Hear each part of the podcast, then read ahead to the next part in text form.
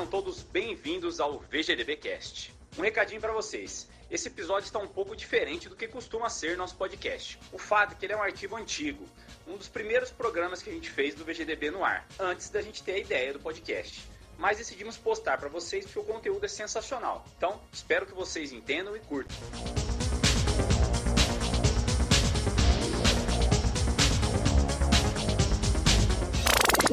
Produção e edição realizada pela Hood On, produção audiovisual.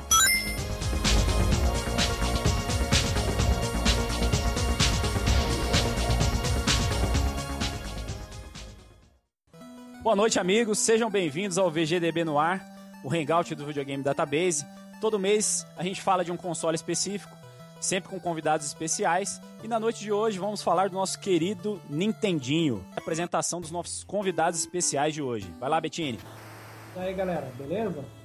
Então, amigo Saulo Santiago, dá uma boa noite pro pessoal aí. Seja bem-vindo. É, tô aqui, você conseguiu me convencer a falar para vocês aí, né? Foi difícil, hein? Foi difícil. Foi difícil, me convenceu a vir aqui falar um pouco de merda, mas estamos aí, né? Eu não queria de jeito nenhum, mas.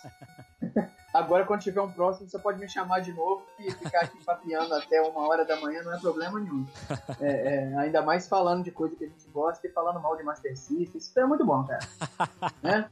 Prometi pra você que eu não ia falar mal de Jaguar, né? Eu fiz você ficar aqui a noite inteira falando de coisa boa, sacanagem pedir pra você falar mal de. falar de coisa ruim no final do programa, né? Jaguar. Isso é Não, não. Covardia, né, cara? Pô. E aí é aquela coisa, falar, falar um pouquinho sobre o, o único jabazinho que eu quero fazer é sobre o meu site de, de camisas aí de games, que eu tava querendo é, estrear ele aqui no, no, no programa hoje.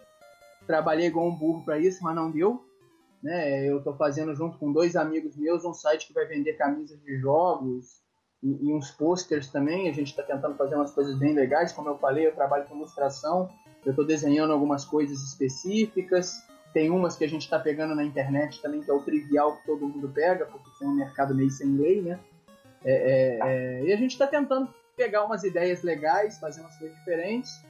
E, e, e não é lojinha de sublimação, não, de passar passar ferro na camiseta, não. É uma máquina bacana mesmo, que imprime direto na camisa, faz camisa preta, essas coisas todas. Então, infelizmente não deu pra apresentar aqui, mas em breve é, é, acredito que semana que vem a lojinha vai estar aí. E aí, quem quiser ir lá ajudar a pagar o leitinho do bebê aí, eu tô agradecendo. Show de bola. Vai, vai, né? vai rolar aquela camiseta do Jaguar ou não? Cara, a camiseta do Jaguar está pronta, depois eu vou te mandar a foto. entendeu? A telinha azul dos arcades. Winners don't use bugs. E o Jaguar no lugar do logo do FBI. Droga, droga Vai. pesada, droga pesada. Ó, Jaguar. Pode ter certeza que vai rolar. Entendeu? Mas eu gosto de Kazumi Ninja, cara. Eu gosto de Kazumi Ninja. Eu tinha esse jogo. Pô, pera aí. Pera aí. O cara mija fogo, o cara mija fogo do Tilt, cara. Tem que respeitar o cara que fez isso. E ainda tem o, o peido. Ainda, ainda tem o peido do dinossauro lá no Primal Rage, né, cara? Eu tenho que respeitar um cara que coloca um, um escocês levantando o tilt e tacando uma bola de fogo do pinto em você, cara. É, eu não sei o que ele usou, mas ele podia indicar lá no final do jogo pra galera usar também. Ele usou o Jaguar, cara. Usou o Jaguar, ficou assim. Só o Jaguar te dá esse poder, cara. Valeu aí, agradeço a presença. É isso aí, agradeço a presença e, e um dos responsáveis pela sua presença aqui, eu tenho certeza que é o Gilão, que é o nosso outro convidado. Dá uma boa noite aí pra galera aí, Gilão. Pessoal, boa noite. Tudo bem com vocês? É um prazer falar com vocês aí. Eu conheço o pessoal faz tempo e espero fazer uma, uma entrevista legal que fica à vontade com vocês. A gente conhece de de velha data aí. Gilão, faz o seu jabá, fala da tua loja, conta pra gente aí o, o endereço da loja, fica à vontade aí pra compartilhar. Beleza. Na minha loja, é a Mr. Games, né? A loja fez 10 anos agora em dezembro. Faz 10 anos que eu tô com essa loja nova, trabalho com isso desde 90, como eu falei, tinha locadora na época aí. A loja fica em Piracicaba. Tá? A gente tem. O, site tá meio parado, mas tá no, no Facebook tá bem ativo. Se alguém quiser saber alguma coisa, fazer reserva, a gente faz venda pelo Facebook também. É só entrar em contato, tem também muito item de coleção na loja. Então, quem quiser trocar uma ideia, passar na loja conhecer, tem uma exposição bem legal também lá. Lançamentos, enfim, quem quiser conhecer, aí à disposição. Então entra no, no Facebook aí, Mr. Games. Desculpa se teve algum, né, alguma falha nossa, na, na, na hora não vem todos os nomes da cabeça, muita coisa, né? A idade vai chegando também, muita coisa. Tem isso faz 20 anos já, não lembro de tudo. Então eu quero agradecer e a próxima oportunidade que tiver pode contar comigo. Um abraço a todos aí. Valeu, Gilão. Agradecendo mais uma vez vocês, muito obrigado pela presença, por estar aí disponibilizando seu tempo pra, o tempo de vocês para dividir esses conhecimentos aí com o pessoal que curte o Nintendinho. Então, sem mais delongas, vamos lá para nossa pauta de hoje. O Nintendinho ele foi lançado pela Nintendo em 1983 no Japão com o nome de Family Computer, apelidado de Famicom. E em 1985 nos Estados Unidos com o nome de Nintendo Entertainment System, o NES, fazendo parte da terceira geração dos videogames. Ele possui uma CPU de 8-bit, produzido pela Recall, da família 6502, e um processador de imagens capaz de produzir 64 sprites simultâneos com uma paleta de 48 cores e 6 tons de cinza. O NES original tinha 5 canais de som e 2 KB de memória RAM, e é um dos consoles mais longevos de todos os tempos, sendo descontinuado oficialmente no Japão em 2003. Passou um bom tempo com o título de mais vendido da história e teve um total de vendas aí que superou 61 milhões de consoles. Já começando com aquela pergunta clássica de como o Nintendinho entrou na sua vida. Vamos começar aí pelo Gilão. Conta aí pra gente, Gilão. Cara, eu, eu na minha adolescência, eu era office boy, né, cara? Então, quando eu fazia o serviço de banco, lá, a gente dividia o serviço e se encontrava no fliperama. Então, eu sempre curti, sempre gostei. E comprei meu, meu Atari já com meu, meu salário, com 13, 14 anos que eu trabalhava. E depois, com 17 anos por aí, eu, eu comecei a me interessar naturalmente pelo Nintendinho. Comprei na época, acho que foi um Beat System, que era mais barato que o, que o Phantom, tá? aquele clone nosso aqui, né? E um pouco mais tarde tinha um cara na minha cidade que vendia, vendia o Microgênios, que era um, um dos clones da Nintendo. Aí eu comprei com ele, gostei, comecei a gostar da ideia e acabei ficando sócio dele e a gente montou uma locadora junto, em 1990. E na época foi é, o top da locadora que mais tinha era o Nintendinho, era o foco. Tava lançando o Mega Drive na época. O show de bola. É... é o Nintendinho é naquela época ele ainda era referência, né, cara? Um pouquinho depois que saiu o Mega Drive aí, que começou a tirar o, o foco do Nintendinho, mas ele era, era até as revistas da época a gente, a gente via, é, o Nintendinho dominava as revistas praticamente, né? E você, Saulo, conta aí pra gente, como é que o Nintendinho entrou na sua vida, cara? É, pois é, cara, o que aconteceu comigo foi o seguinte, eu, eu mudei pro Rio em 1990, né? Morava em Minas, né? É, é, eu tinha um Atari, por incrível que pareça, até 1990 ainda jogava Atari, né? Brasil é uma merda. Aí o que, aí o que acontece? Eu, logo que eu mudei pra cá, eu fui na casa de um amigo e ele tinha um Phantom System. É, com Contra e Predador de NES, né? Um jogo que o, o, pessoal lá do canal 3 adora, né? Odeia, tem uns que odeiam mais que Jaguar. Mas é, é, eu joguei esses dois jogos e aí eu fui pra casa e falei, ah, cara, eu quero esse aqui. E meu pai teve que dar o jeito dele lá e naquele Natal mesmo apareceu um Phantom em casa com caça-fantasmas pra eu poder ficar sem dormir o resto da minha vida com esse jogo com merda. Foi mais ou menos assim. Sensacional. Conta aí pra gente, Bettini. E você, cara? Você jogou o Nintendinho na época?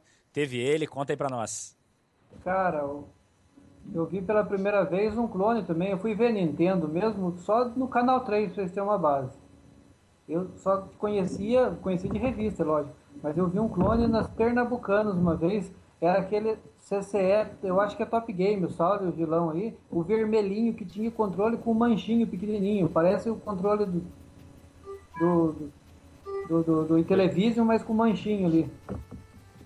Eu acho que ele nem tinha dois, dois, dois slots de, de controle com o Mario Bros. Eu vi o, o vendedor jogando ali. Daí, mas fui ter muito tempo depois, daí que minha mãe comprou para mim, e eu jogava direto, é, é Contra, jogava Mega Man, isso era... E você, mas na época você chegou a ter Master System ou não? Cara, depois quando comecei a trabalhar, eu fui comprar um Mega, não consegui, comprei o um Master, por causa do preço. mas eu já tinha jogado bastante e Nintendinho já. Beleza. Bom, é, eu também comecei com um clone, né? praticamente todo mundo no Brasil começou com um clone no, no, Nintendinho, que foi o Phantom. Azucrinei a vida dos meus pais para comprar um Phantom para mim. Eu tinha um, um, um, Odyssey na época e um Atari, né? É, meu irmão jogava muito videogame, então cada um ficava com um, basicamente. Até meu pai jogava Odyssey, cara. Meu pai jogava muito Odyssey.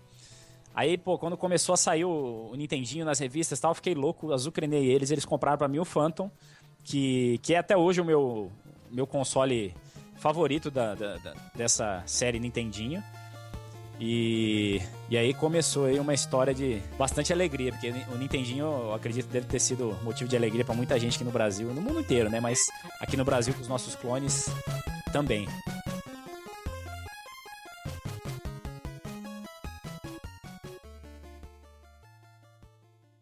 No Japão, o sucesso do Famicom foi imediato, vendendo de 1983 a 85 2 milhões e meio de unidades.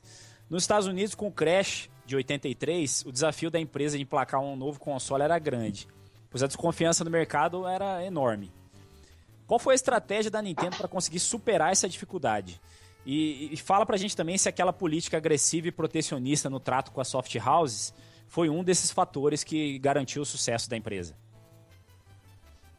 Bem, é, é, isso aí eu acho que é até meio, meio óbvio, né? É, é essa política deles de, de, de, de, segurar as desenvolvedoras, de, de fazer esse, esse trabalho de, de, não deixar eles publicarem para nenhum outro console, etc e tal, isso aí com certeza contribuiu, não tem como dizer que não. Né? Eu costumo dizer para todo mundo que videogame é feito de jogo. E se todo mundo faz jogo só pro seu, ele pode ser uma porcaria de hardware, mas vai ser melhor sucedido do que o outro, não tem né? E teve aquela coisa também do, do, do Crash, né, cara? Do NES ter essa cara de. essa cara quadrada e cinza, enjoada dele aí, de, de não parecer um videogame, né? Porque não, videogame é coisa feia, ninguém pode ter videogame, videogame é porcaria, né? Então ele veio com essa ideia de sistema de entretenimento, né? A Microsoft até tentou fazer isso agora com o Xbox One e não deu muito certo não, mas... É, é... na época para eles deve ter dado, né? De tentar fazer com que o NES parecesse mais um, um sei lá, um eletrodoméstico do que um videogame né? É, ele tem mó cara, de, mó cara de VHS, né? Um caixotinho assim que você abre a tampa, coloca o, o cartu a fita, né? O cartucho lá dentro. Então, é, é, eu acho que isso aí mesmo foi um, um, um dos fatores que, que contribuiu, né? Essa, essa cara de, de produto que não era bem um videogame, né? Era um... Era, sei lá, um centro de entretenimento. A, a ideia é. que eles quiseram vender foi essa, né? Centro de entretenimento que só tem jogo, né? É. Exatamente, pra você ver como os caras trabalharam bem essa ideia, né, cara? E tu, Gilão, conta aí pra nós. O que, que você acha aí? Ah, cara, com certeza. Acho que as soft houses foram definiram isso aí na época, porque é, com o crash de 33, aquela desconfiança que aconteceu com a Atari, a Atari explodiu no mundo inteiro, todo mundo ficou encantado. Só que daí tinha milhares de jogos que era feito fundo de quintal. Jogo tipo assim, jogo igual Pac-Man tinha 50. Mudava um palitinho lá, mudava um personagem. Então os caras começaram a fazer jogo muito ruim, qualidade muito ruim de jogo. Aí começou a sair o computador na época, MSX começou a dominar o mercado e todo mundo ficou desconfiado realmente. Até o lance de ser um multimídia foi por causa disso, né? Um entretenimento, porque eu já tinha computador que fazia isso. Que tinha o lance de você jogar e fazer mais alguma coisa com ele. Né? Aí os caras deram essa disfarçada pro NES. Mas, sem dúvida nenhuma, a Soft House, como o Saulo falou, o videogame é feito de jogo. Não, assim, a linha agressiva né, de, de, propaganda, a linha agressiva de marketing da Nintendo que eles sempre tiveram, é, foi definitiva na época. Lógico, igual o Saulo falou, o videogame é feito de jogo, foram os jogos fantásticos que eles sempre tiveram, mas definiu né, na época, tanto é que foi um videogame que mais durou até hoje, que poucos games, nenhum game durou tanto tempo em produção e saindo do jogo quanto o NES, né, cara? Sempre tem mais bagagem que nessa história, você sabe, mas eu acho que nenhum videogame durou tanto quanto o NES em fabricação. O, o Hobby ajudou também naquela estratégia, né? Que a gente estava comentando com o Saulo, de fazer um produto que não tinha cara de videogame, né? E... A pistola, a pistola que já vinha logo de cara e tal, depois né, os outros começaram todos a pistola, o Master também veio, a, pistola tinha o tapete, o, enfim, o, a Power Blue, isso foi mais tarde um pouco, mas logo de cara tinha já o Hobby, que era tipo, na época era um negócio meio imaginável, né, meu? Você tem um robozinho que brincava com você e tal. E a pistola, eu tenho, tapete também, eu tenho aquele tapete da, da corrida, de capo, de dança, tem umas coisas diferentes. Não pegou tanto, né, meu, mas tinha. É, mas então, é, eu acho que o objetivo desses, desses badulaques aí era exatamente esse, né? É, não, é, não era nem fazer sucesso, era, era mais uma vitrine para o público ver e, e, falar, pô, esse negócio aqui, que esse, esse negócio é diferente. Não é igual aquelas porcaria que a gente tinha antes, não. Esse, aqui, esse é diferente. Então eu acho que ele serviu o propósito, né? Por mais que não tenha vendido horrores nem nada. Tirando a pistola, né? Que a pistola, acho que pô, todo mundo praticamente tinha pistola. Mas os outros, o, o Rob, tapete, essas coisas mais diferentes, assim, por mais que não tenha vendido, vendido muito, eu acho que conseguiu cumprir a, a missão, né? Esse negócio da pistola é um lance legal. Por exemplo, meu pai, ele, ele sempre jogou com a gente, ele comprou telejogo na época, e depois eu, eu comprei da tarde, já trabalhava e tal. E, e telejogo, ele, ele ganhava da gente, ele jogava. Meu pai é muito competitivo, então ele parou de ganhar e parou de jogar. Ele não jogava mais. Entendeu? Então, o, o Atari ele quase não jogou. Mas quando eh, eu peguei o primeiro Nintendo, que era o Beat System e tal, e tinha uma pistola, é, um dos poucos jogos que ele jogava era do, do, do Duck Hunt lá, né, que você tirar na tela e tal. É uma coisa que qualquer um joga. Né? O cara não precisa saber jogar ou se interessar pelo videogame. É um puta atrativo, né, meu? Porque na época pegou legal isso aí.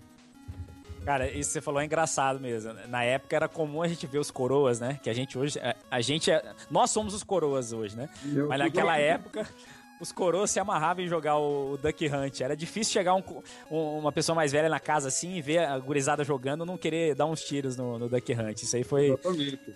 Isso é, é, uma prova de como a estratégia da Nintendo nesse sentido foi, foi correta, né?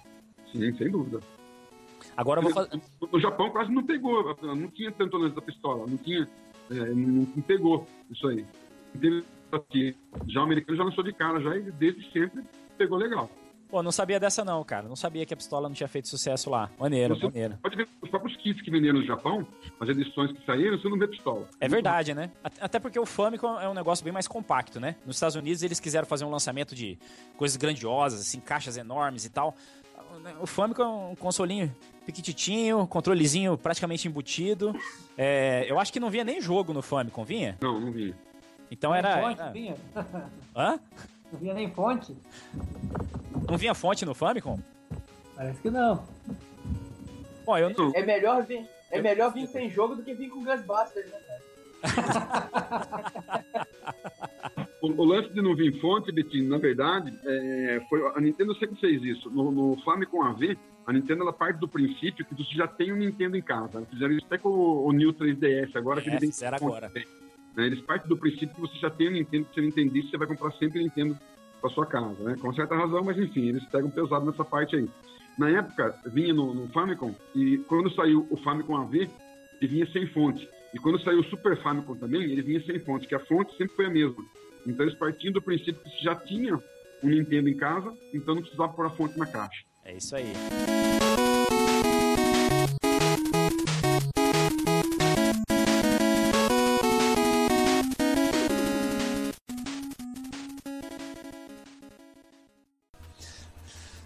Imagina o passado e pensa o seguinte: digamos que a política protecionista da Nintendo não existiu, tá?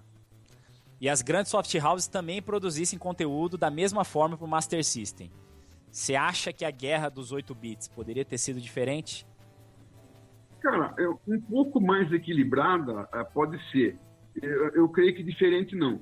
Eu até gosto do Master System, mas o, o som do Master, mesmo ele tendo uma, uma, uma, potência maior de processamento e tal, o som dele é meio ardido, até com o FM ele fica puta som legal, mas ele é meio ardido. O, o controle do Master ele não é tão gostoso de jogar como o do Nintendo, então eu acho que mesmo que saísse para os dois, seria um pouco mais equilibrado, mas eu, eu tenho quase certeza que a Nintendo não levaria essa aí fácil. E você, Saulo, o que, que você acha? É, cara, é, é difícil a gente prever, né? Mas é, é, é, mais ou menos a mesma coisa que eu disse lá na, na tua outra pergunta. É, é videogames são feitos de jogos.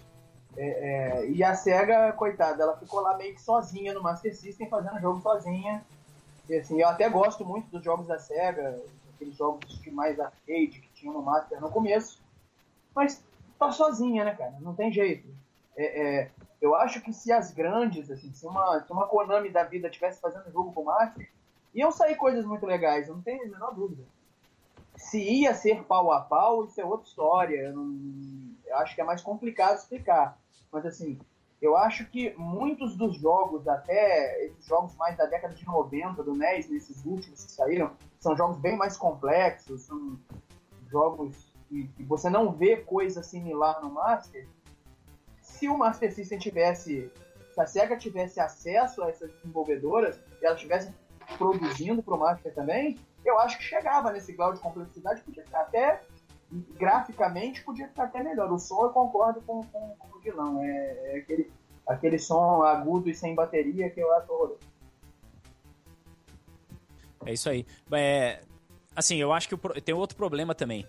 A SEGA ela tinha, ela tinha dificuldade não só no trato com as soft houses, ela tinha dificuldade de distribuição também. A distribuição do Master nos Estados Unidos era complicadíssima. Elas passaram para algumas empresas de brinquedos e tal, e isso dificultou. Eh, acho que o pessoal não levou muito a sério, sabe, a distribuição lá, e ela enfrentou diversos problemas com isso. Então, mesmo tendo os jogos, eu acho que ainda assim ela sofreria muito nos Estados Unidos. E, e eu acredito, eu concordo com vocês que podia até ficar mais menos desigual a, a guerra, mas eu acho que o desfecho ia ser ia ser meio parecido assim. Dificilmente o, o Master conseguiria ter ter mais sucesso que, que o Nintendinho, né? O, Ninten, o, o Nintendinho foi avassalador mesmo naquela época. Bom, Bettini, tem pergunta já pra gente, pros nossos convidados? Tem sim. Como que o NES salvou a indústria de games? É, eu acho que na verdade a gente já a gente mais ou menos respondeu, né? Mas eu acho que vale a pena dar uma complementada aí. Quem quer falar aí? Gilão, Saulo?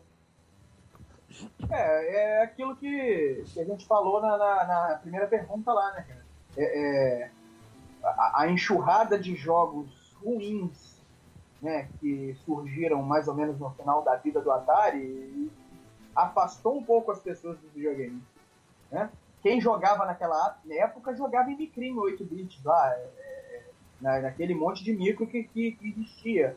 Mas jogar no videogame mesmo, levar o console para casa com o controlinho, aquela coisa, aquilo ali, as pessoas estavam desacreditadas naquilo ali. Né? E o, o NES trouxe isso de volta. Né?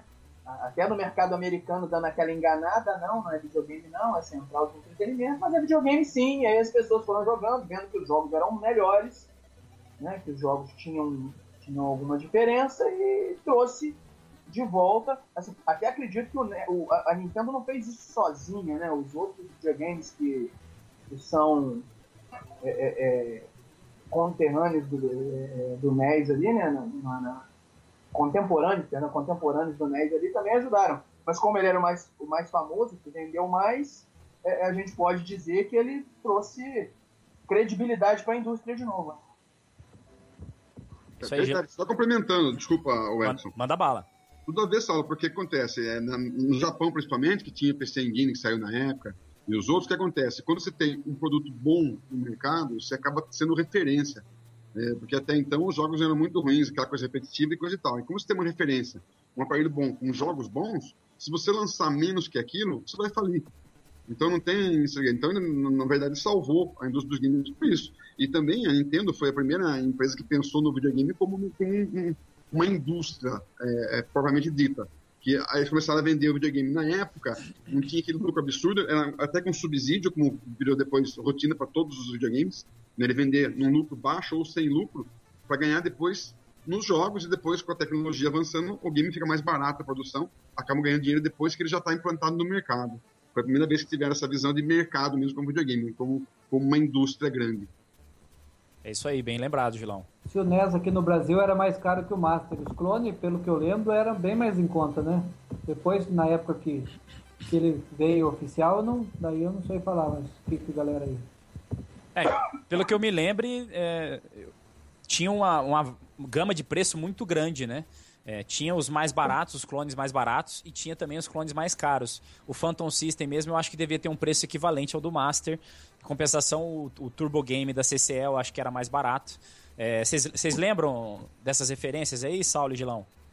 Eu não lembro muito bem de preço, assim, não posso dizer, mas isso que você falou, eu, eu, eu, eu concordo com você. O, o, os da CCE, eles eram consoles mais em conta, com certeza o, o Phantom, ele já era, era um pouco mais caro, não sei te dizer se era o mesmo preço do Master, não, não sei te dizer, né, mas o, o, o CC era mais barato, acredito que até o Dynavision era mais barato também na época. O, o NES ainda tinha aquela vantagem, né, os clones ainda tinham aquela vantagem, o, o, o, o, jogo pirata, né, vindo do Paraguai, lá baratinho, de descarte, né? O Master não tinha isso. O Master era um produto oficial.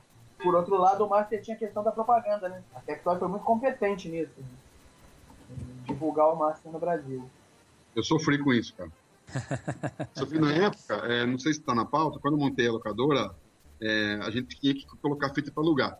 E como a gente ia para o Paraguai na época, comprava as fitas piratas para vender, as 60 pinos japonesas, e as originais para alocar. Para alocar um jogo original, para ter um cadáver melhor, para todo mundo leva, vai e volta todo dia e tal, né? Se bem que as piratinhas na época era cartucho mesmo, com chip e tal, não era aquela coisa de pitch igual é hoje. Até as piratinhas eram boas. A gente comprava um monte de jogo de Nintendo no Paraguai, as piratinhas, e vinha aqui para minha cidade, para Piracicaba, de casa em casa mostrando para os caras do videogame, que na época a gente fazia, trazia microgênios, eu vou comentar sobre isso depois. A gente trocava daí dois jogos de Nintendinho, três jogos de Nintendinho por um de Master. Para ter jogo de Master, para colocar na loja. Então eu peguei uma raiva de Master System na época disso.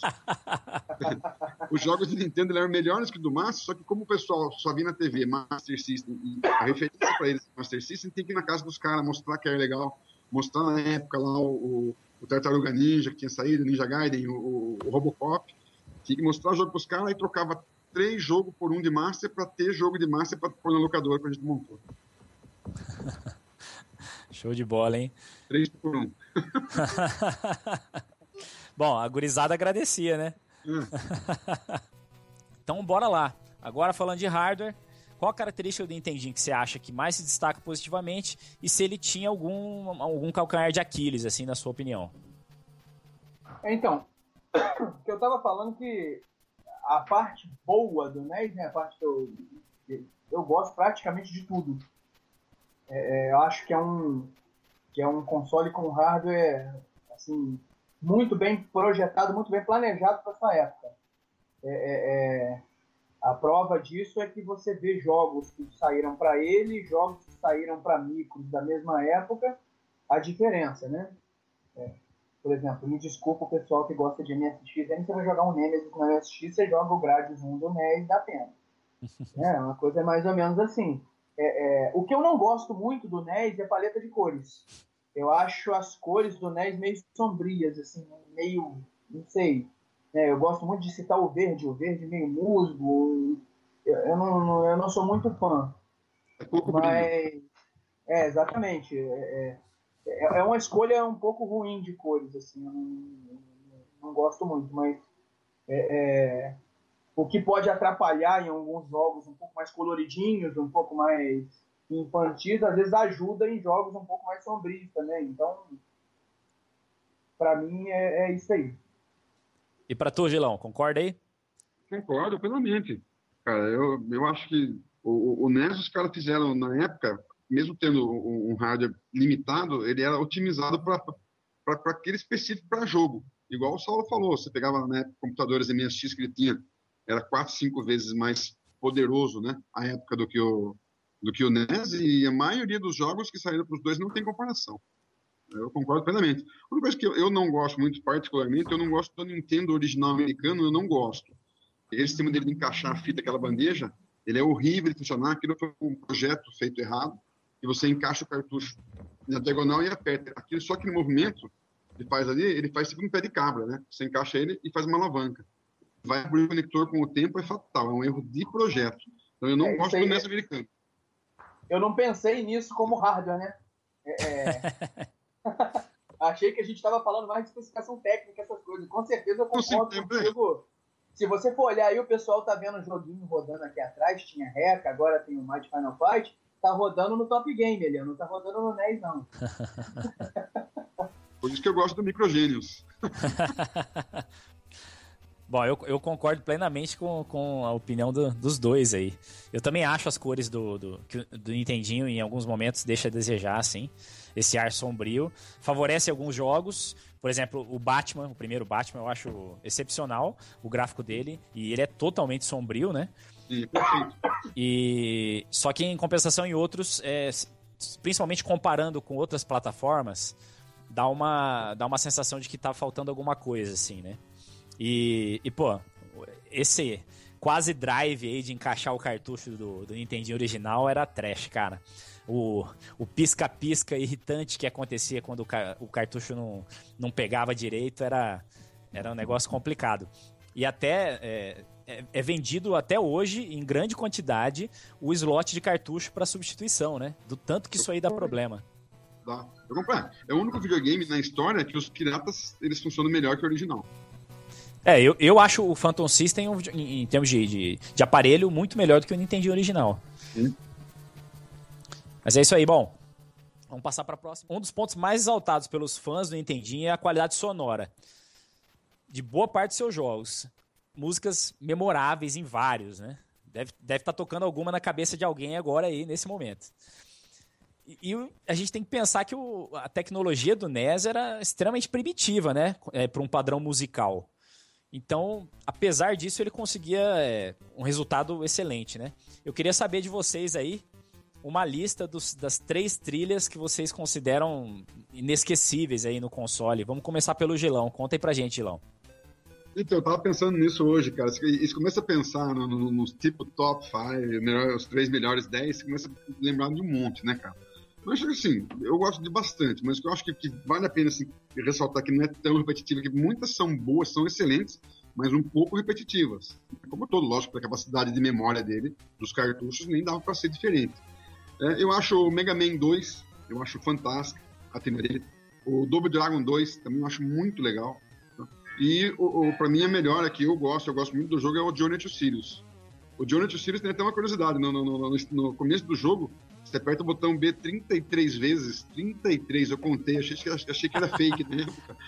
33 vezes o B. Ele entra no modo de som, ele abre as, todas as trilhas sonoras do, do, do cartucho e fica ouvindo. Eu testei, funciona. Se você apertar 56 vezes, aparece o Enéas, né? Mentira, isso é fake. Essa é, é parte das letras. Pro, provavelmente o cara que. Os desenvolvedores que criaram esse, esse código aí deve, devia ser uma galera bem religiosa, né? 33 é, é, é um número característico, né? É verdade. É, mas é, legal sua lista aí. O Journey to Sirius eu conheço muito pouco do jogo, mas eu já ouvi falar da trilha sonora dele como sendo muito boa mesmo. E depois eu vou dar uma conferida aí pra ratificar essa opinião. Na tela de abertura, B 33 vezes, funciona. Eu vou testar isso. e o jogo também é bom, né, Gilão? Bom pra caramba. Muito bom. Eu tenho uma curiosidade. Quem me falou até foi o. Não lembro agora quem me falou. Ele, ele era pra ser um jogo exterminador. Aí na época, por causa de. de é. Foi baseado no exterminador, aqueles os robozinhos inimigos. E na época, por causa de licença e tal, acabou não sendo como. Foi o Agripa me falou, o Agripino me falou isso aí. Acabou não sendo exterminador. Eu acho até legal que jogo de, de, filme normalmente ele, ele tem aquele. Não pega legal, né? E esse aí ele era pra ser exterminador, foi meio que baseado no exterminador, mas não foi lançado, não teve acordo na e época e saiu com o de Sirius. E os jogos do Exterminador do NES são muito piores do que o Journey to Sirius. Exatamente, ainda bem que não saiu. o Journey to Sirius é da Sunsoft. Isso, Sunsoft. Então, é, é, naquela época eu acho que a Sunsoft teve alguns problemas de licenciamento com algumas, algumas marcas e, e acabou ocasionando isso. Eles lançaram o jogo sem a, o franchise, né, que estava é, inicialmente acordado para acontecer. Isso aconteceu também naquele joguinho que ia ser do Super-Homem, mas acabou sendo é, acabou nem sendo lançado, mas se fosse lançado ia ser lançado com um personagem genérico. Até esqueci o nome. Vocês lembram o nome do jogo não? Não, não lembro. Saiu, se falou bastante dele nos últimos tempos. Eu vou dar uma pesquisada aqui e, e vou relembrar aqui para contar para vocês. Mas conta aí, enquanto isso, o Saulo, manda aí pra gente aí a sua lista, cara, seu top 3 aí Beleza. de trilhas sonoras inesquecíveis. Uhum. Antes disso, fazer uma piadinha aqui só pra lembrar. Hoje em dia você não tem como fazer um, um, um, um easter egg assim de apertar 33 vezes o botão do controle porque vai quebrar, né? Aperte 33 vezes o botão, o botão do teu Playstation 3 depois você manda pro, pro, pro Gilão consertar lá, né? lá. Pra garantia. No mínimo a borrachinha vai, vai, vai, vai ferrar, né? No mínimo.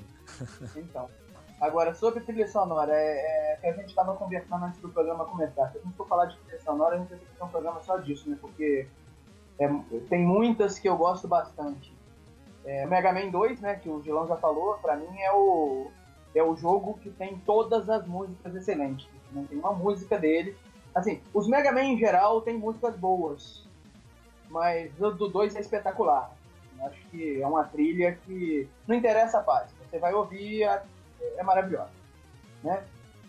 Aí, para fugir um pouquinho do comum, né, outras trilhas que eu gosto são a do, do Pachanadu, que é um RPG. Eu acho. Tem poucas músicas, se eu não me engano, ele tem três ou quatro músicas só, mas é um, um é um jogo que né, é uma trilhazinha meio medieval, assim, eu acho bacana, bem, bem legal. E do, do Gauntlet, né? Gauntlet da, da, da Tangente, pra mim é a melhor versão disparada, é melhor até que do arcade. O jogo do NES tem, tem uns diferenciais, né? Um jogo bacana, que eu joguei muito também. E o Journey to Silius é um jogo que eu quero voltar a ouvir, né? Como eu disse, é um jogo que eu, fui ad eu adquiri recentemente. Então, apesar de eu ter achado as músicas dele muito legais, eu não, não cheguei a ouvir. Eu, não, eu ouvi muito pouco. Ouvi, eu joguei ele uma vez, cheguei na terceira ou quarta fase, me ferrei, o jogo é bem difícil. Difícil. Ainda tem que, ainda tem que treinar um pouquinho mais, mas é, é, é um jogo que eu, eu vou ouvir muito. Até o, o Godoy citou uma que eu gosto muito, e que não estava na minha colinha aqui, que é a do, do Batman, né, da Sunsoft, o primeiro, que tem uma trilha maravilhosa também. É, é, gosto bastante. Acho que são essas, né? Eram três, falei quatro. É, tá show de bola. Ó, é, o joguinho que eu falei da Sunsoft, que seria Superman e acabou não sendo lançado, se fosse lançado sem o, a, o personagem, seria Sunman. O cara é o super-homem escrito, só que ia ter o nome de Sunman, mas o jogo acabou sendo cancelado e parece ser um jogo legal, viu? Tem a ROM aí na internet pra, pra quem quiser conferir depois. E você, Bettini, fala aí pra gente aí o seu top 3 aí de, de trilhas inesquecíveis do NES. eu vou já pelos mais batidão mesmo, do Castlevania, Contra e os Mega Man mesmo. Acho que os três primeiros que eu, que eu lembrei no quesito som. Bettini já foi no tiro certo, só jogo clássico. Bom, a minha, a minha vou, vai ser bem variada aí. O clássico do clássico é o Double Dragon 2, que eu acho a, a trilha sonora dele sensacional. É, para mim, muito melhor que a do arcade. Gosto demais mesmo. A do Batman, que o, o Saulo já falou aí, eu acho sensacional também. E esse terceiro aqui é um, é um jogo até meio obscuro, que muita gente jogou por causa dos cartuchinhos piratas aí na época que é o Goonies, o primeiro Goonies, que ele não foi lançado nos Estados Unidos, só foi lançado no Japão.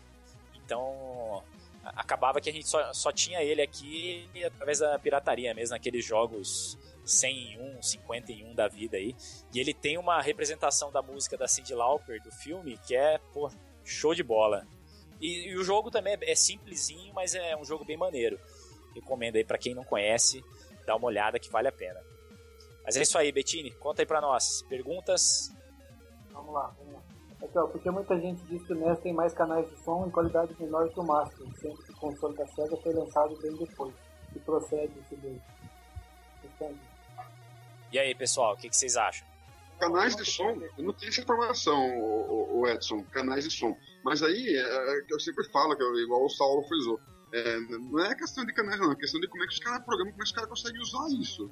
E a Nintendo tinha esse mérito de, de aproveitar o máximo hardware que nem, muitas vezes nem, é, com certeza nem era tão bom quanto o do máximo, mas eles conseguiam usar muito melhor o hardware dele no som, principalmente. É, eu, eu concordo com vocês. É, por mais que o, o, Master fosse um console mais potente em, em termos de hardware, inclusive até mesmo na parte de som ele tinha no Japão até som FM a, as músicas eram muito melhores trabalhadas no, no, Nintendinho, né? A quantidade de músicas inesquecíveis no 8 bits no Nintendinho em comparação com a do Master é, é quase injusta, né? Mas então concordo com vocês nisso aí. Mas, Bettini, mais alguma pergunta? Graficamente falando, qual é o jogo mais impressionante? Né? Eu acho que eu sei a resposta de vocês, hein? Mas eu quero, mas fala aí, Saulo. mais impressionante graficamente, rapaz, eu vou te falar que tem muitos, né, cara? Assim, o jogo tecnicamente mais impressionante é aquele do Famicom, né? O, o Metal Slug Glory, né? Que é um, se não me engano, é um de 8 megabits, 8, 6. É, o maior jogo do NES, né? É um jogo bonito. Mas é. Não, não, não é um negócio da nossa realidade. É...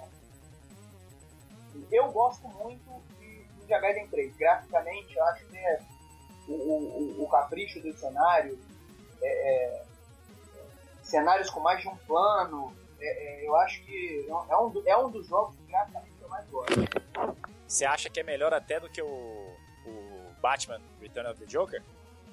O, o, esse Batman, cara, Return of the Joker, eu acho é aquela curiosidade que eu falei. É, é, ele é um jogo muito bonito, mas eu acho que a maior curiosidade dele pra mim é ele ser mais bonito que as versões 16 bits. A do Mega, que parece carnaval, e a do Super Nintendo que nem foi lançada. E ainda bem que não foi lançada, porque se você pegar um do, do, do protótipo dela, o jogo é ainda pior do que o do Mega, não tem nem esse Nossa. e você, Gilão, qual que você acha o mais impressionante graficamente? É eu ia falar isso que você falou do Batman, porque como a gente estava conversando sobre a, as cores do, do NES, que o Saulo falou, as cores do NES elas são um pouco mais frias que as cores do Master. Então, o gráfico, os jogos um pouquinho mais escuros deles são melhores. Eu acho o Batman um dos melhores gráficos. Gosto do Battletoads também. Eles têm uma distribuição de cores, tem um gráfico bem legal pra época. Eu acho que a câmera muda, o cara fica diferente com a câmera, tá aquele zoom. Na época não é tão comum ter isso. Eu acho um dos melhores. Beleza. Eu não sei qual que é o melhor, assim, mas o que eu acho legal é a evolução do Mega Man, cara, do 1 pro 2 pro 3. A evolução gráfica que evolui junto com, com os, os jogos. Você pega 1, o 2, o 3, nossa, é muito bonito. Cada jogo ele vai evoluindo graficamente. Eu acho bem legal isso aí. É, às vezes, às vezes a jogabilidade acaba ficando pior trabalhada nos jogos que saem depois, né? Mas a, pelo menos a parte mais técnica de, de, de gráfico e som os caras conseguem uma evolução muitas vezes, né? É, bom, é, eles vão aprendendo a mexer com o videogame, né? Vão aprendendo a programar, então isso favorece pra caramba. Mas mesmo assim tem gente que não consegue, né? Tem gente que tá tem muito mais ferramenta para produzir um jogo bom e acaba fazendo caca. A gente tem vários exemplos aí.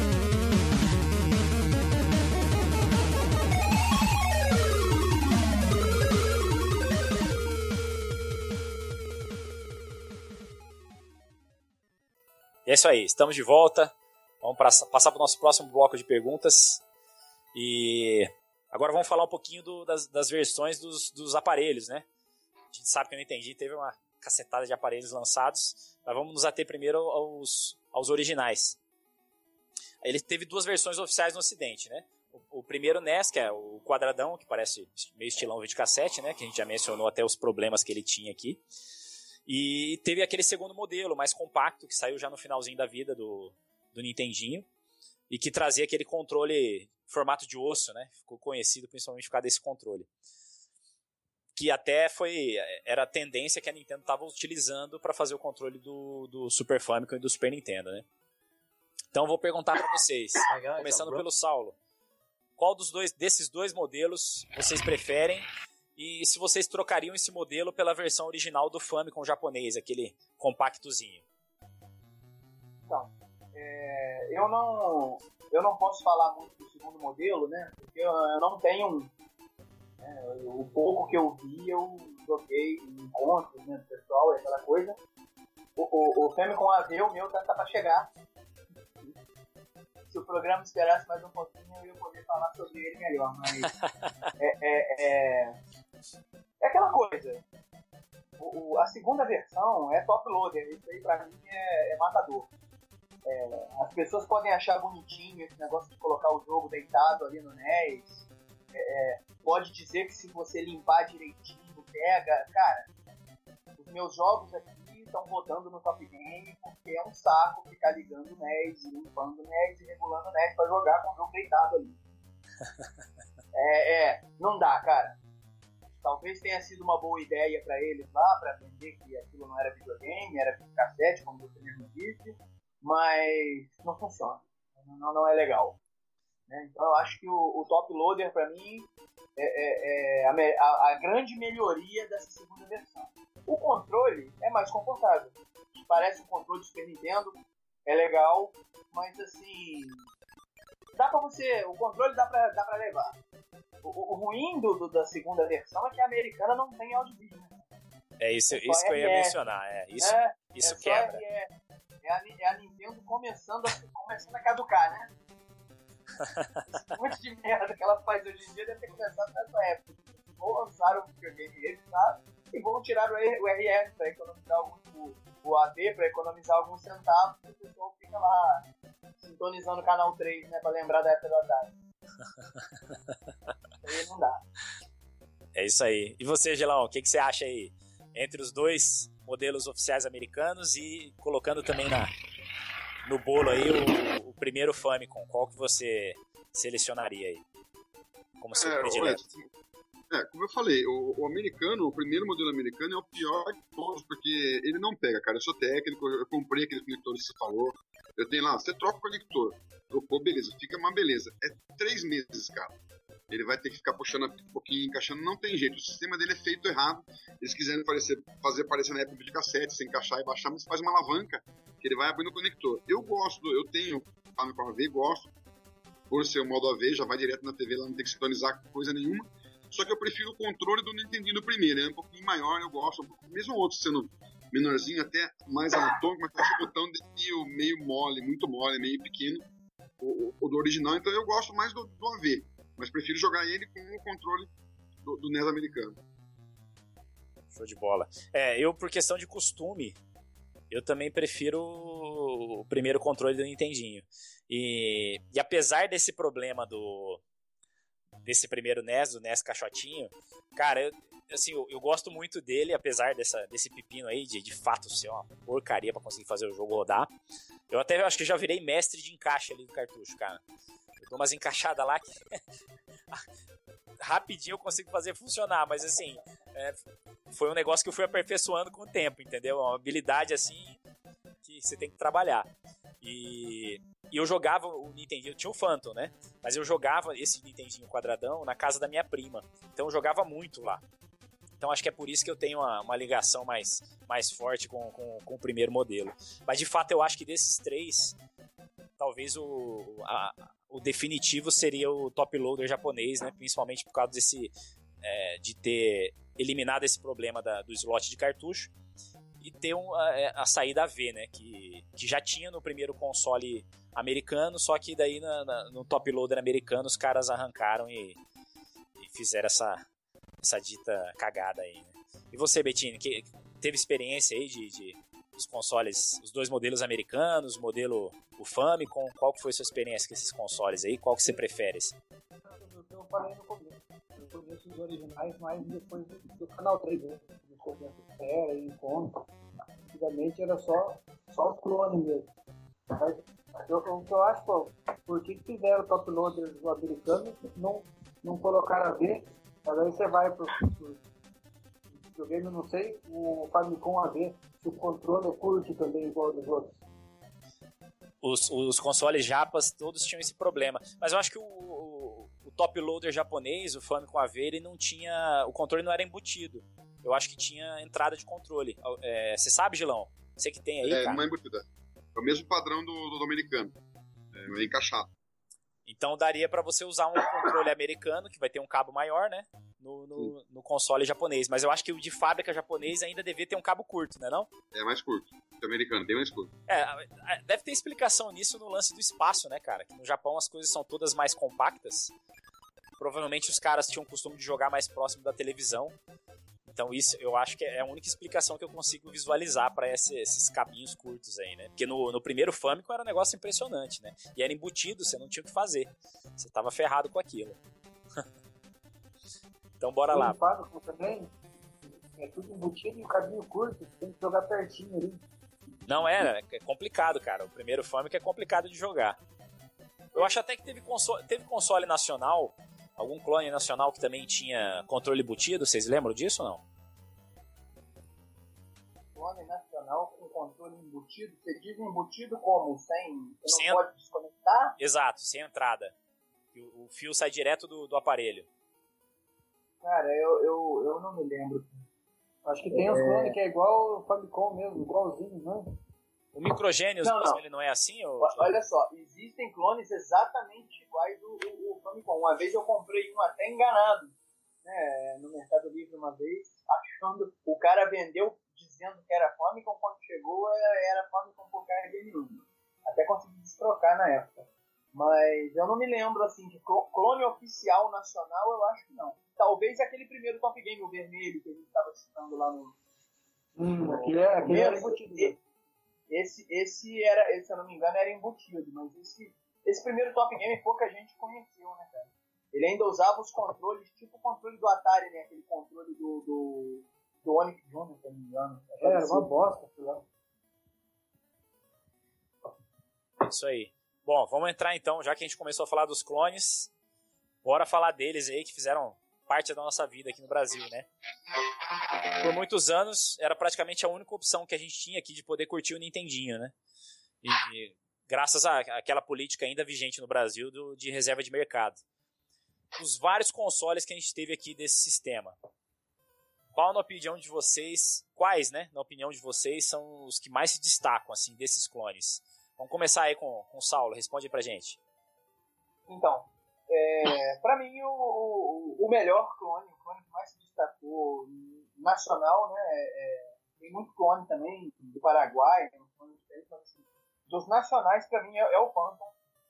Eu acho que ele é é um console bonito, é um console tirando o, o, botão de power e o reset dele lá que sempre dá um problema, é um console resistente ser bonito até é uma coisa fácil, né? Porque ele copiou de todo mundo, copiou do, do Atari 7800, copiou o controle do Mega.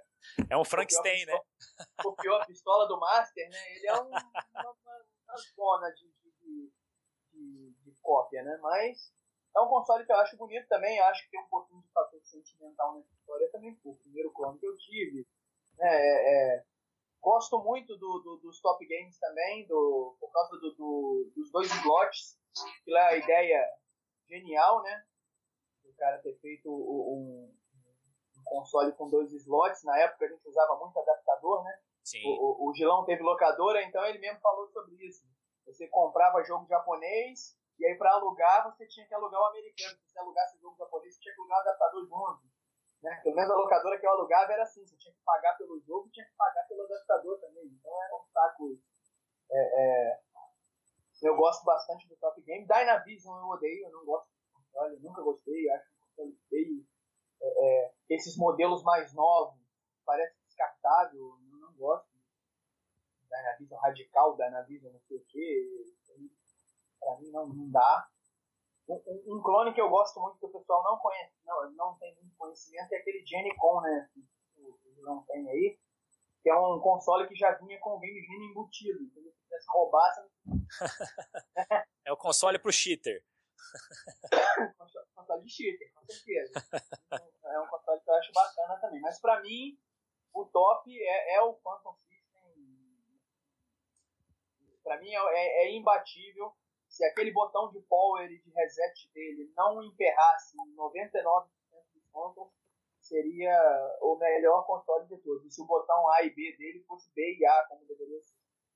Mas você sabe que talvez tenha sido castigo, né? Esse negócio do problema do botão. Porque o, o original que foi copiado, o Atari 7800, ele também tem esse mesmo problema. Os caras resolveram copiar o projeto, só que não aperfeiçoaram e ó, tomaram. é, tem seu preço. É, isso aí. E você, Gilão? Fala dos seus clones prediletos aí, cara eu acho que o nacional, o Phantom, é imbatível, né, cara? Inclusive, eu li uma vez numa matéria, seria até falar, legal falar depois com, com o Marcos Garrett, se ele, se ele tem alguma informação sobre isso, que o pessoal é, injetou milhares de, de peças para fazer o 7800 no Brasil. Estava saindo lá fora, e o 7800 foi um fracasso total. E os caras aproveitaram essa carcaça para fazer o Phantom. Eles fizeram o videogame a partir da carcaça. Eu li isso uma vez, não sei se é verídico ou não. A carcaça é igualzinha, é igual, não muda nada, né? Até a, a posição dos botões é igual. Então eu acho que essa é a história verídica. Eles já tinham prontas as carcaças, que na época não era tão barato para fazer. Os caras fizeram a placa e não tinha a placa ainda. Fizeram a placa a partir da carcaça. É igual, não é que ela é, é até a posição do botão é igual. Então eu acho que o Phantom no Brasil é melhor e, como eu te falei, para mim tem um valor sentimental e eu gostava, tem até hoje o Microgênios, que eu importava, montei meu locador na época, na base dele, trocava aí para Master System, né, também para colocar. E o Microgênios é um clone legal que ele tem um controle com 2,20 m tem o cabo dele, e tem aquele botão turbo. E tem áudio e vídeo. Então ele tem tudo que o Nintendinho deveria ter. Cabo longo, botão turbo, o, o conector funciona e ele tem a ver. Então pra mim é o melhor. Mas ele tem umas fotos aí, dá pra postar depois. Então eu gosto do nacional, do Phantom, e dos importados aí, legal, microgênios. Mas tinha muito na época. Eu lembro na época que eu, eu, eu tinha locadora, eu fui comprar umas coisas na, na época na Pro Games. Falei com o diretor da Pro Games na época lá. Aí ele pegou a revista e falou: ah, nunca vi um cara mais cara de pau que esse japonês aqui, ó. E mostrou a foto do Supercharger. O cara vai, ele pega o container do Paraguai, o jogo tudo importado e coloca um selinho em cima do Supercharger.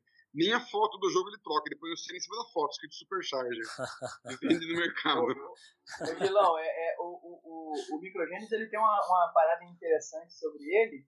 É que eu não sei se você já viu, talvez você tenha aí. Existe um, um Phantom System taiwanês, é um Phantom, é pirata do pirata.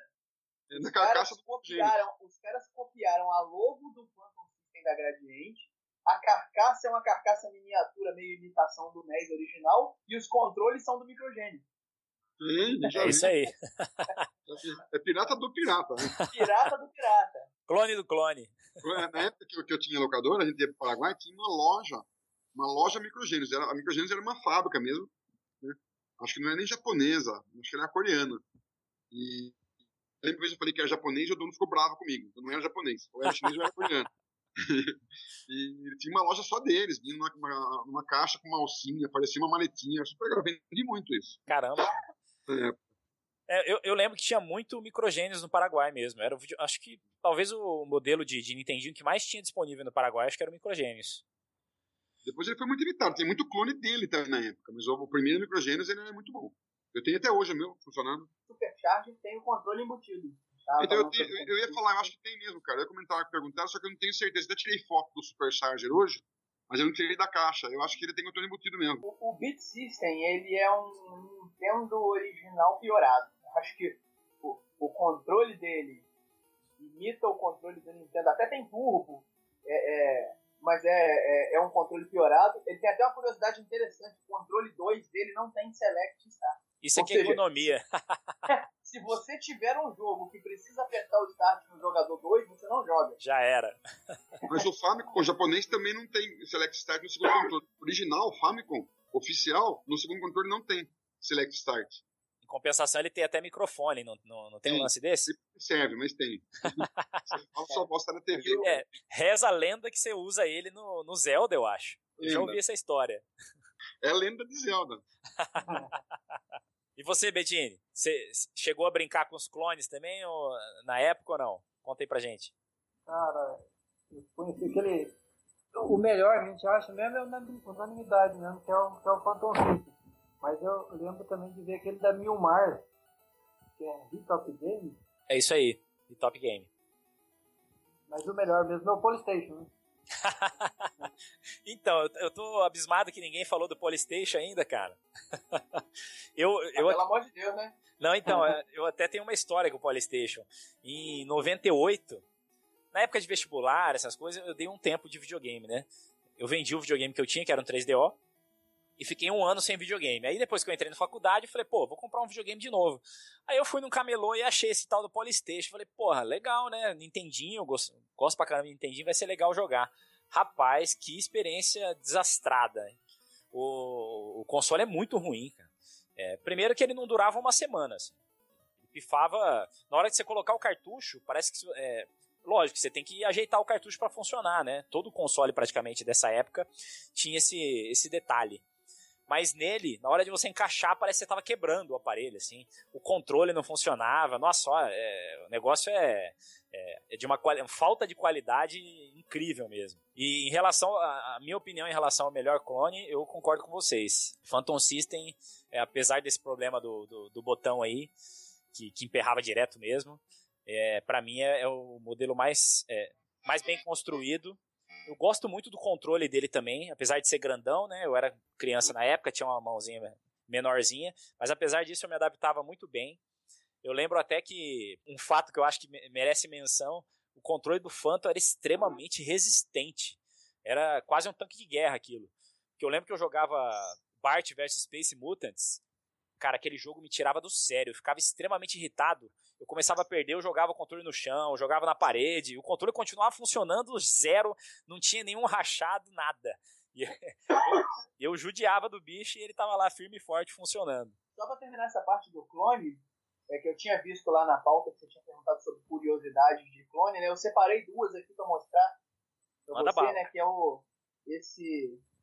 Não sei se dá pra ver isso aqui, o, o, o cartuchinho que é a Fotomania, que era uma loja aqui do Rio. De, de- é uma loja, era uma loja de, de, de eletrônicos aqui do Rio, tinha, que são jogos de NES, mas é, é- eles montavam em, em case de MSX, aqui, Caraca. de cartucho de MSX. aqui. Tá vendo? Eles, eles copiaram os.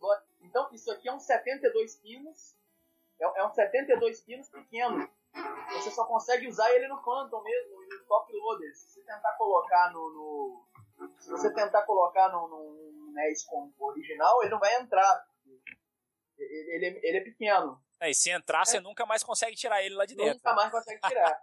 E o outro, é, o outro é esse. O outro, o outro curioso que eu tenho de clone aqui também é esse Caltron 6 em 1 aqui. E o Caltron 6 em 1 é um, é um, é um cartucho raro no mercado americano, né? Que é, é um jogo não licenciado. E lá costuma custar 350, 400 dólares.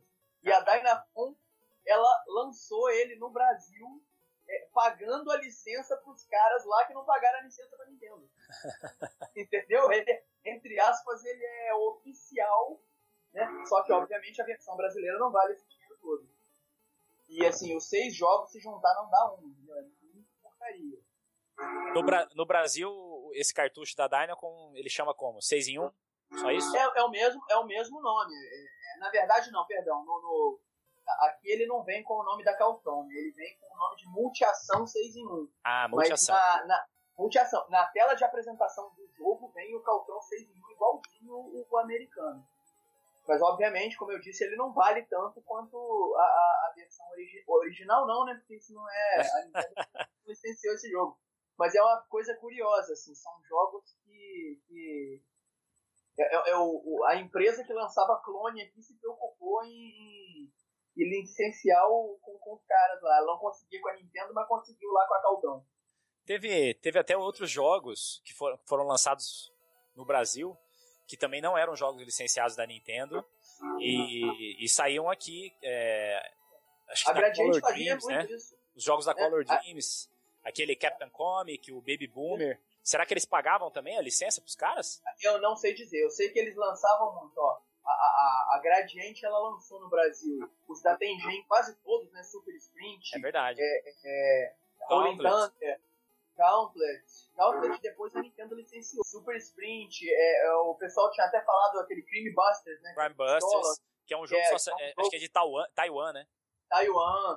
é, é, Então a, a, a, a Gradiente ela fazia uma coisa engraçada. Ela tinha a marca Phantom, onde ela lançava esses jogos que a Nintendo não licenciava. Provavelmente ela pagava o direito lá para a empresa que fez o jogo. E quando era um jogo mais famoso, né? Tipo, a gente tem o Punch Out, é, é, tem o Red Racer, é, outros jogos assim mais conhecidos, ela lançava ou com o selo Falcon Soft, que também é da Gradiente, mas era um outro CNPJ, ou ela lançava sem, sem nada escrito.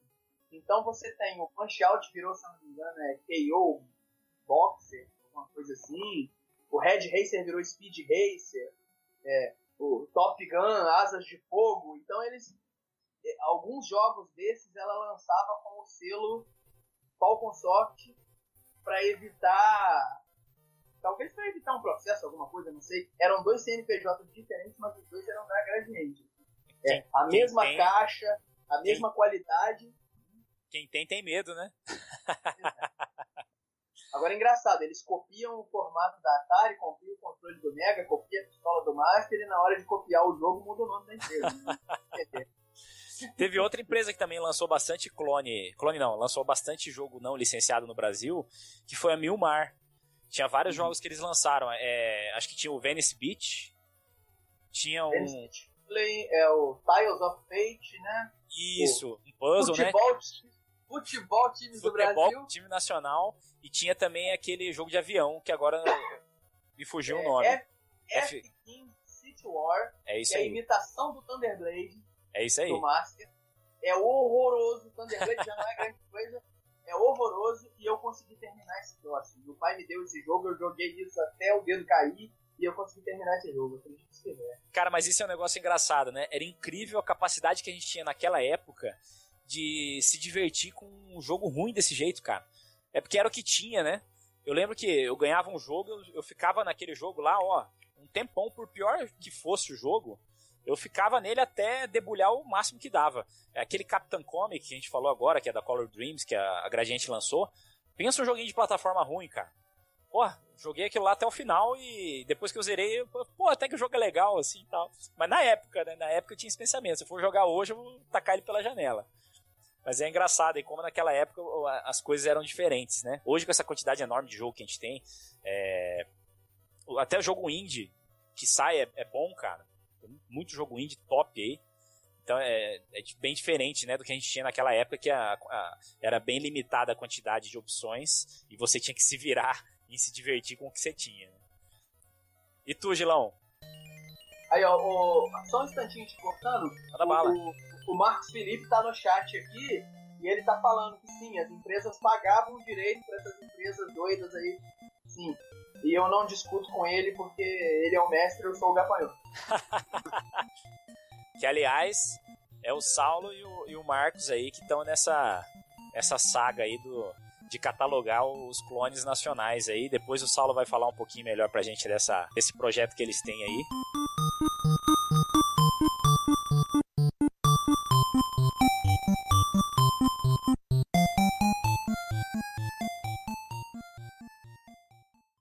Dos consoles, os jogos chegavam no Brasil, em sua maioria através de cartuchos clone também. A gente até falou um pouquinho sobre isso agora, né? Saulo, você que é especialista no assunto aí, é, já contou as curiosidades pra gente, né? Mas agora chegou a hora de contar pra gente aí como que é o projeto Clones, de que forma que você pretende implementar ele, você e o Marcos que estão trabalhando junto nisso. Conta pra gente um pouquinho aí desse projeto. Então, cara, é, é, a gente. A parada de clone é uma coisa interessante. Quando eu comecei a colecionar anéis, eu ia pra feirinha e eu ficava pegando originais, originais, originais e pegando os clones e jogando de lado. Não quero essa merda, não quero essa merda, isso é pirata.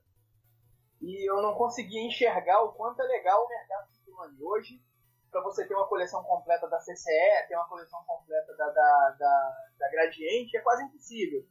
Né? Da Gradiente, da CCE tem até um pessoal que tem, tem bastante gente que eu conheço que tem. Mas, por exemplo, da, da, da Gradiente é muito difícil, cara. De vez em quando aparece jogo que a gente não sabia que existia. Jogo que não tem no catálogo, né? Então, é, é, eu, eu, não dava, eu não dava a devida atenção para jogos de clones, né? Que na época eu chamava de pirata mesmo, que é pirata, não quero essa porcaria. Então, aí depois o Felipe começou a colecionar e a gente começou a enxergar isso. E eu comecei a guardar também jogos de clone. Eu tenho bastante coisa da Gradiente, bastante. PCE até eu tenho um pouco menos. Mas tem bastante coisa da Gradiente, bastante coisa da Milmar. É, é... E a gente achou interessante fazer um trabalho de, de catálogo disso, os clones nacionais. Né? Se você for tentar catalogar tudo que é clone que existe, tá morto. Clone chinês, clone taiwanês, clone... Não, não dá um ou outro que é curioso, né? A gente até pega, mas é, a história dos clones nacionais é uma história interessantíssima, né? É até parecida com a história que o do, do, do 1983 e 1984 lá do livro, né? Só que lá fala mais de Atari. A, a história, essa história meio que continuou no NES, né? Assim, É. a, a CCE ela lançou o NES dela, a Dynacon lançou o NES dela, né? Então isso foi uma coisa que continuou. Então a nossa ideia original foi fazer uma wiki, né, que a gente fosse cadastrando isso lá. Só que tempo, é, é, parte técnica também da coisa um pouco enjoada, é, a gente acabou deixando isso um pouco de lado. Então o que a gente está fazendo agora é fotografar tudo. O Felipe, tudo que ele tem lá, ele está tirando foto direitinho. Eu vou, eu vou começar a fazer isso com os meus aqui também, que ele já não, ele, ele os que eu tenho que ele não tem, né? Que é até muito pouco, que ele tem tudo, que ele é desgraçado. É, é... a gente está tirando foto e no futuro a gente pretende ou fazer uma wiki, ou fazer um banco de dados tipo seu, ou aquela conversa que a gente teve, de repente, usar uma parte do, do, do, do Game Database para fazer isso, né? Não sei. É, é, a gente quer criar um, um, um, repositório onde a pessoa, se ela quiser consultar, ah não, o que, que existe da gradiente do NES? Tem tudo lá com foto direitinho, o que, que existe da CCE, é, essas curiosidades e, e, tudo mais. Então, o projeto é esse. A gente tem um grupo lá no, no, Facebook que a gente troca informação sobre isso. Até quem tem algum clone que quiser colaborar, pode procurar a gente. A gente diz mais ou menos como é que tem que ser a foto. Né? Porque, como eu falei, de vez em quando aparece coisas que a gente nunca viu. É, é, é, é tem pouca documentação sobre isso. Inclusive, ó, o link do grupo do, do projeto Clone está aí na descrição do vídeo aí. Quem tiver interesse em participar, colaborar ou apenas para aprender, tá aí o link para vocês se, se cadastrarem lá e começarem a, a interagir com o pessoal do projeto. Mas show de bola, Saulo. É, é, eu mais que ninguém sei os desafios né, da gente conseguir criar um banco de dados aqui no Brasil sobre videogame. E, pô, eu torço para que a gente consiga unir os dois projetos aí e colocar o projeto Clones é, lado a lado aí com o VGDB. Eu acho que seria algo extremamente interessante e vamos torcer para a gente que consiga implementar isso, né? Que é a parte mais difícil. a implementação geralmente é onde a gente esbarra na maioria das vezes. O VGDB mesmo era uma ideia que, uma ideia que eu tinha há muito tempo mas que eu só consegui tirar do papel há um ano e meio atrás aí. Então é, é um negócio complicado aí, mas é, depois que, que o negócio deslancha, é gostoso demais de fazer, cara. Eu, apesar do trabalho que dá, eu, eu acho extremamente gratificante. E, e, o pessoal curte muito também, né? Porque é uma ferramenta muito útil. Muitas vezes você, a gente sofre para encontrar, encontrar informações na internet e tendo um banco de dados em português e feito por, por alguém que, que coleciona e que gosta daquilo, eu acho que faz toda a diferença aí pra, pra galera, né? Fala aí pra gente aí, Gilão. Jogo obscuro que merece atenção, cara. Lembra de algum? Você já falou um que é mais ou menos, né? Que é o, o Journey to Silius. É, então, é. Obscuro, assim, não teve. Um puta jogo legal, bem feito, não, não, não teve uma divulgação, né? Cara, de obscuro, nossa, eu não lembro, cara. Tem um joguinho nossa, tinha, como é que chama? Tem um joguinho que o cara parecia o Jack Chan. Não sei se você lembra, Saulo. É o... Não é o Jack Não. Chan. É, tem o jogo original do Jack Chan, né? Que é aquele action. Sim, sim. Tem um, inclusive cara é um jogão. lutando. tem um cara que vai lutando, um carinha que vai lutando, que usa um, usa um bastãozinho que parece o Jack Chan. Eu não lembro o nome, eu sou meio ruim de nome sei, acho que o Saulo vai poder falar mais que eu. Mas acho que o Obscuro que eu gosto, Obscuro assim, não tão conhecido, que pra mim o melhor jogo do Nintendo, que eu falei já várias vezes, é o to Sirius. O, como é que chama? O, o outro que chamava Cage, em japonês. Legend of Cage. Não, o Shadow of the Ninja. Legend of Cage ah, é Shadow of the Ninja. Eu não acho um jogo tão obscuro, não, mas é um, é um, é um jogo mais. Mas- é, E que virou, Fernando, e que virou, virou Ninja Gaiden no Game Boy, né, cara? Então, eu acho um jogo legal ainda. Não, não obscuro, mas na época era um jogo que eu tinha locadora, que é Paraguai. Então eu lembro que hoje eu entrei numa loja, eu vi os dois jogos juntos. O to Sirius e o Shadow of the Ninja. Eles tinham uns inimigos, aqueles tanques gigantes, aqueles robôs bem grandão, os inimigos grandes que não entendiam o processador dele. Então não tem inimigo tão grande na tela. E esses jogos têm os inimigos grandões, tá? eu gostei pra caramba dos dois lá de cara. E assim, não, é, não chega a ser obscuro, mas foi uma coisa tão conhecida por aqui. Eu acho muito legal. E você, Saulo, o que, que você recomenda de jogo obscuro aí pra gente? Então, cara, obscuro é, é, é como eu falei, obscuro é um negócio complicado, né, cara? É- é- eu tenho um jogo que eu acho bem bacana, e é. Eu não tô lembrado do nome dele agora, cara. Eu que procurar- teria que procurar ele aqui na estante, cara, que é um jogo não iniciado, cara. E não, é da Guerra do Golfo, com o Saddam Hussein na capa, assim. Putz, acho que eu lembro disso aí. Você lembra do nome desse jogo? Eu tenho esse jogo aqui, eu tô esquecendo. É o, é o War of the Gulf, eu, sei lá. Cara, é, é, é bizarro. É um jogo não licenciado, ele é até meio carinho. É, é, ele tem um Saddam Hussein todo torto na capa, assim. É um jogo horroroso. Ó, Eu War, War in the Gulf.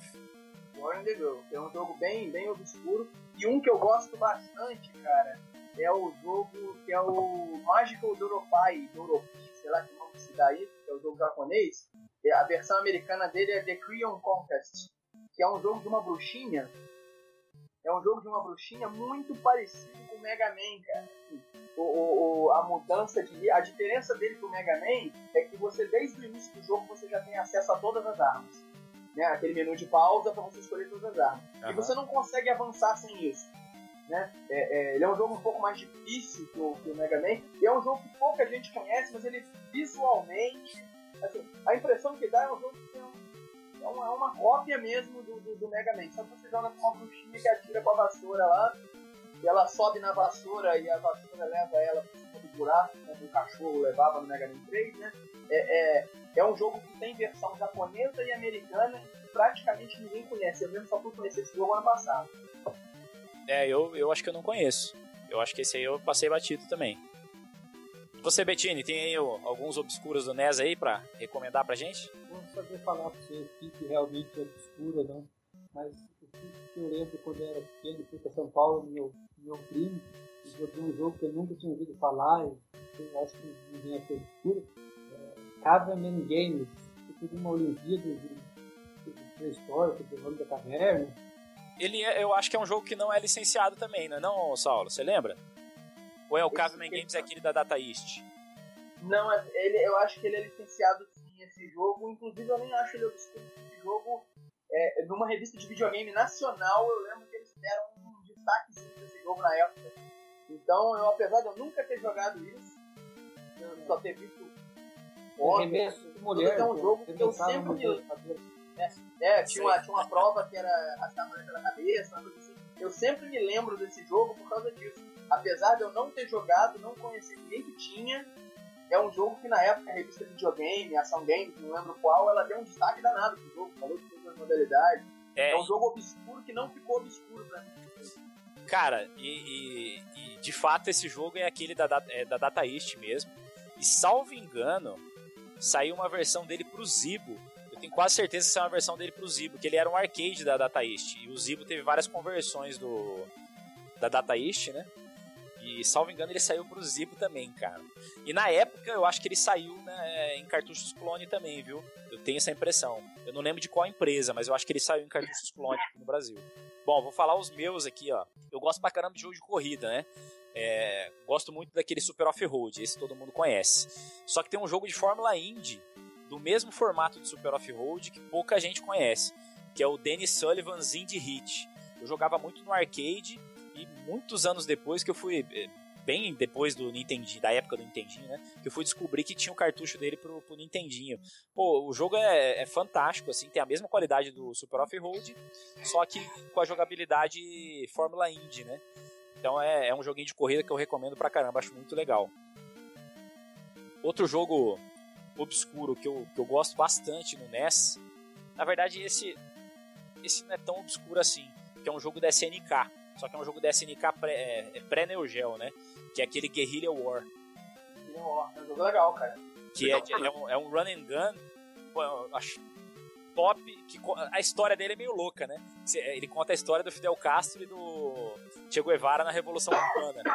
Mas assim, o jogo é muito bem feito, muito bem feito mesmo. E eu lembro que na época eu, tinha, eu jogava ele num cartucho piratinha. E, e, e, o, e os personagens eram. Eu não lembro se era continuo infinito ou os personagens eram invencíveis. Mas assim, mesmo o jogo sendo muito fácil, eu não, para, eu não conseguia parar de jogar ele, cara. De tão legal que eu achava.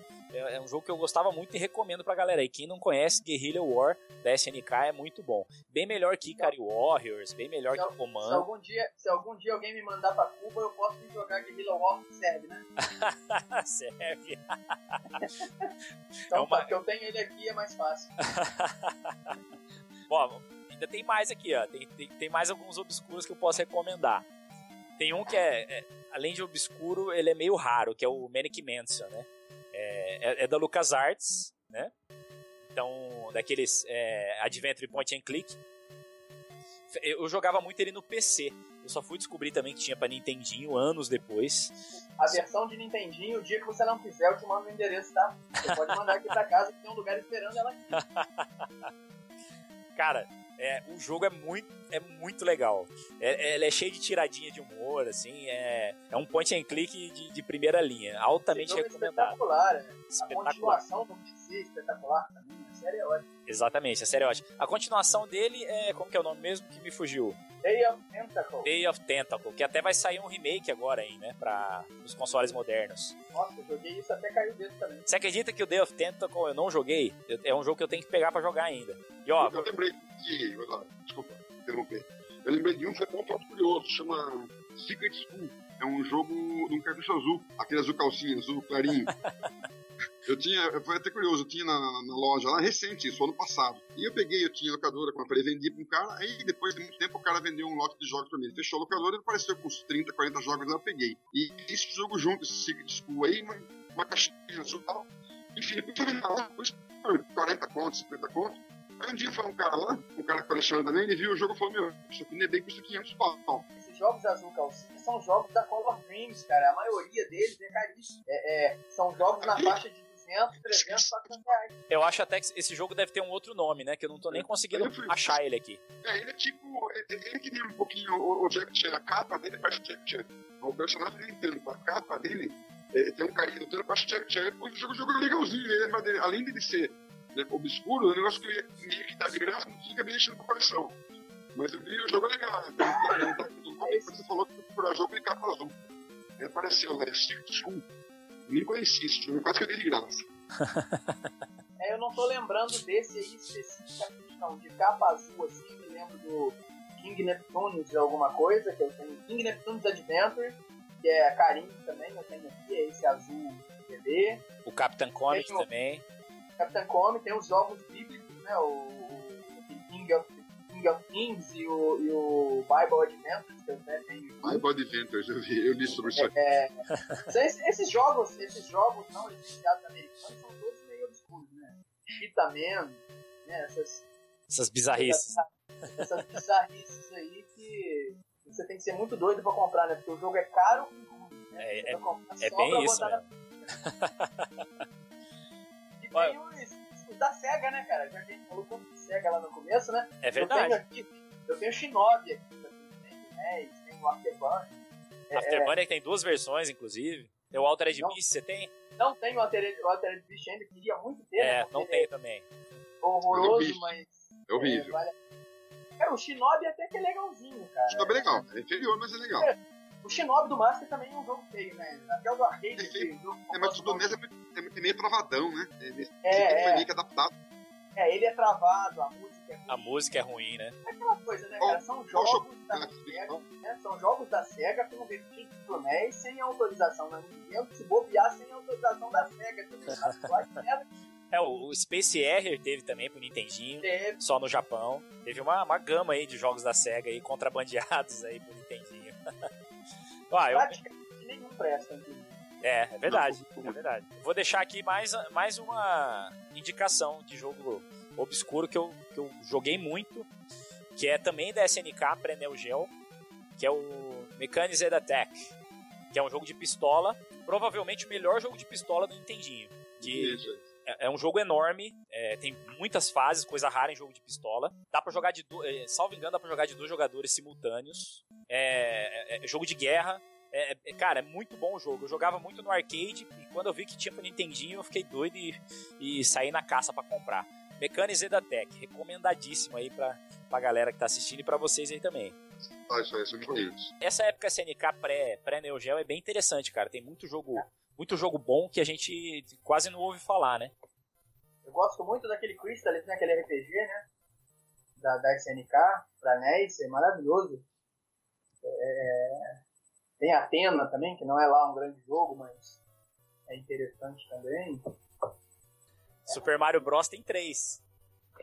Vocês lembram de mais alguma grande franquia assim com Olha, seis, seis eu vou te falar que é complicado. Tô pensando aqui. Eu sei que o Adventure Island tem três, né? É, perdão, tem quatro. Saíram Quatro. três. No, no Japão saíram quatro. Nos Estados Unidos saíram três. Isso. É, o Ninja Gaiden são só três. O Castlevania são só três. Se você cont- contar o Kid Drácula, são quatro. Né? É, é, eu não sei, cara. jogo com tanta coisa assim. Tartarugas Ninja você tem quatro também, se contar o Tournament Fighters. É, o Turtles tem quatro também, ia falar ele agora. Mas eu não, não, Com mais de quatro jogos eu não lembro de nenhum. Acho que Ikari Warriors tem três, né? Três. O Double Dragon também são três, né? Não, também são três. São três e ainda Você- tem mais o Battletoads e Double Então, Dragon. Battletoads e Double Dragon você pode contar É. que É. quatro. Acho que Mega Man é maior, né? Com certeza, É. eu acho que não tem como bater Mega Man nesse sentido aí, não. Se duvidar, deve ser uma das séries mais longas em toda a história de videogame, né? Num console só. Ah não, depois que É. começou a sair Assassin's Creed um Assassin's por ano aí, não tem como comparar, né? Poxa, é verdade. Né? dele. Call of Duty. Tava contando na loja esses dias, o Call of Duty tem De seis 12. em seis meses, de seis em seis meses eles, eles, eles mudam, eles mudam duas ou três coisas no, no- no jogo e lançam mais um aí. É isso aí. A gente tem hoje aí o aquele adaptador que você consegue jogar jogo no Nintendinho no, no- no Super Nintendo, mas que na verdade ele você acaba nem usando o hardware do Super Nintendo para jogar o Nintendinho, né? Você só usa a energia dele. Até o fio da, da, da imagem sai do próprio adaptador. Então é um negócio bem tosco. Não é assim. um adapta, não é bem um adaptador, né? Tem, Exatamente. tem um tem um Nintendinho inteiro ali dentro. É isso aí. É, isso aí é tão bizarro que os, os mesmos produtores fizeram um de Mega Drive para Super Nintendo, né? O Exatamente. cara entrava na locadora do vilão lá e falava assim, como é que eu faço pra jogar Mega Drive no Super Nintendo? Ele ria da cara do maluco, agora até dá. É uma lenda que se tornou verdade, né? Essa é uma das lendas que sempre falaram. Não E- é um e- adaptador, mas E meu amigo tem, meu amigo tem, e sempre É. foi assim. Era bem isso mesmo. O, o Saulo, e aquele É, jogo verdade. que é, o- é um tipo de um, de um robozinho, é um, estratégia que é um robozinho. Isso não lembro o nome agora, acho que tem cinco também. Nossa, cara, não, não- fugiu. É, Romance é, não, não é romance, é é um jogo de estratégia com uns robozinhos pequenos, meio achatadinho, meio achatado, baixinho. ah, de robozinho. Só no Japão, é. Só fugiu agora, quero ver aqui. é, eu eu, vi uma não, vez, tem quatro ou cinco também. Eu não coleciono Famicom, então isso aí é, eu sei muito pouco. É, eu É, não- depois eu vou ver se eu não se eu acho alguma coisa, eu te falo, mas existe, é um robozinho pequenininho e também sai quatro ou cinco. Uma vez eu peguei uma coleção dessa e passei pra frente. É, esse- esses jogos aí eu não lembro mesmo não. É tipo coisa que sai só no Japão. Bom, mas vamos lá então, passar para a próxima, pra próxima pergunta. Agora a gente tá- vai sair um pouquinho da seara dos, dos jogos e vamos passar para os acessórios, né? O NES também é, a gente até comentou sobre alguns aqui. O NES tem, tem vários acessórios bizarros aí. A gente pode falar do Rob, do, da Laser Scope, a Power Glove. E a gente sabe que boa parte deles não cumpria o que prometia. Contem aí pra gente um pouco da experiência que vocês têm com esses, com esses acessórios e quais vocês acham que, que vale a pena mesmo que, que, que é de fato útil né, pra, na, na jogatina. Vamos começar com o Gilão aí. Conta pra gente aí, Gilão. Cara, eu, eu usei muito pouco. O que eu usei bastante, como, como a gente já comentou até um pouco, foi a pistola, que não deixa de ser um negócio bizarro, né? Quer dizer, não é um negócio bizarro, é um negócio mais comum. Eu tenho o, o, o hobby, o robô. É legal, cara, você, você usar a primeira vez, se já usaram o, o robozinho. Enfim, eh, tem um modo lá que você deixa ele manual, que ele pega, a- você comanda ele, você vira o braço dele pro canto, no canto dele, na lateral dele, tem tipo uma bobinazinha que você põe a peça ali em cima, a hora que encaixa, ela gira. É tipo dar uma corda nela, aí você pega ela girando, põe pro outro lado fica mexendo com o robozinho. É uma coisa que pra época é uma coisa meio surreal, você tem um robozinho na sua mão e tal, se você colocar o jogo, ele tem um sensor no olho dele, tipo o mesmo princípio da, da pistola, quando tem uma, uma luz na tela, ele aperta o botão lá e o carinha ele meio que joga sozinho. É um negócio muito interessante, você vai jogar duas, três vezes, não vai jogar mais, você vai ver como é que funciona, e dá trabalho montar ele, mas tudo isso aí só pra você brincar um pouquinho. Agora, Power Glove tentei usar uma vez, não tive paciência, não, não vi vantagem nenhuma se usar no jogo. Né? Ali, ó. Eu, eu, eu vi ali. Tinha até um filme que falava que com a Power Glove você não ganhava do cara, que, que ela tem o poder. Ela não muda nada, né, cara? Eu acho que ela mistura os comandos ali, você pode deixar um, um comando já pré-misturado no jogo. Mas eu achei meio bizarro também. Aquele negócio do, do scope eu não usei, não consegui usar. O, o, o- não, é, não chega a ser estranho, eu usei o, o multitap, eu usei. Eu usei pra jogar o, off-road, brincando uma vez com o negócio dele, achei legal. Mas não chega a ser estranho, né? É, o Team Tap é, já é mais comum, assim, mas é, é, é um negócio que, naquela época, eu, eu, sempre fui de jogar mais solitário, né? Cavaleiro solitário na jogatina, então Team Tap é um negócio que dificilmente na minha vida eu ia conseguir usar, cara. Eu acho é que, que o único console. Né? É, é, no seu caso era. É. Era útil, quatro né? controles onde, né, meu? Quatro controles, em Malemar tinha dois, né, meu? eu acho que o único jogo assim que eu joguei de quatro pessoas deve ter sido o GoldenEye no, no Nintendo 64. Bomberman, poxa. É, Bomberman eu joguei nos encontros, é verdade, é verdade, é verdade. Mas eu, eu, nem, eu nem conto o Bomberman que eu tomo uma surra tão grande lá no, nos campeonatos do, do, encontro do Canal 3 que eu prefiro nem comentar. eu, eu, eu, vou falar aqui, vou abaixar pra não tomar pedrada, mas aquele Bomberman que 10 jogadores de Sega Saturn eu acho horrível. É muita gente na tela, não dá pra fazer nada, é, é curioso. Cara, ainda bem, que você, tá, ainda bem que você tá do outro lado aí, bicho. eu acho legal pela bagunça que faz, mas ele é então. gigantesco. Até você chegar, até você unir todo mundo, chegar um perto do outro, já morreu todo mundo. Competitivamente, eu prefiro com quatro jogadores, no máximo cinco, igual é, são os últimos do Super Nintendo. Mais Sim. que isso, é muita bagunça. Também acho. É, é legal, mas é muita bagunça. é, tem, é negócio só pra encontro mesmo, né? Sim, Imagina na sua casa. Inimaginável. E você, Saulo, conta a sua experiência com os acessórios bizarros do NES aí. E com então, os não bizarros. Acessórios. eu, até, eu até achei um comentário muito interessante que fizeram aqui no chat aqui, dizendo que o único acessório do NES que funciona é o controle. é, eu ia falar assim, tem que tomar cuidado quando falar isso, porque se for o NES Max, não funciona muito bem também não, entendeu? É verdade. é, mas então, é, é, os acessórios, cara, é, eu, na época, mais ou menos o, o, o que o Gilão falou, eu, te, eu, eu tive a Zapper. Na verdade, nem a Zapper, a pistola do Phantom que é imitação da pistola do Mario. Os meus acessórios de NES eu fui ter depois que eu comecei a colecionar e eu fui meio que numa busca por acessórios bizarros. Não é bizarro, eu quero ter. Então eu fui atrás de Power Groove, eu fui atrás de, de, de Laser Scope, é, eu fui atrás do, do, do Force, que o pessoal está comentando ali, eu tenho na caixa aqui, ó. É um acessório até dá para jogar alguma coisa. O punch out no, no, no boss é divertido tentar.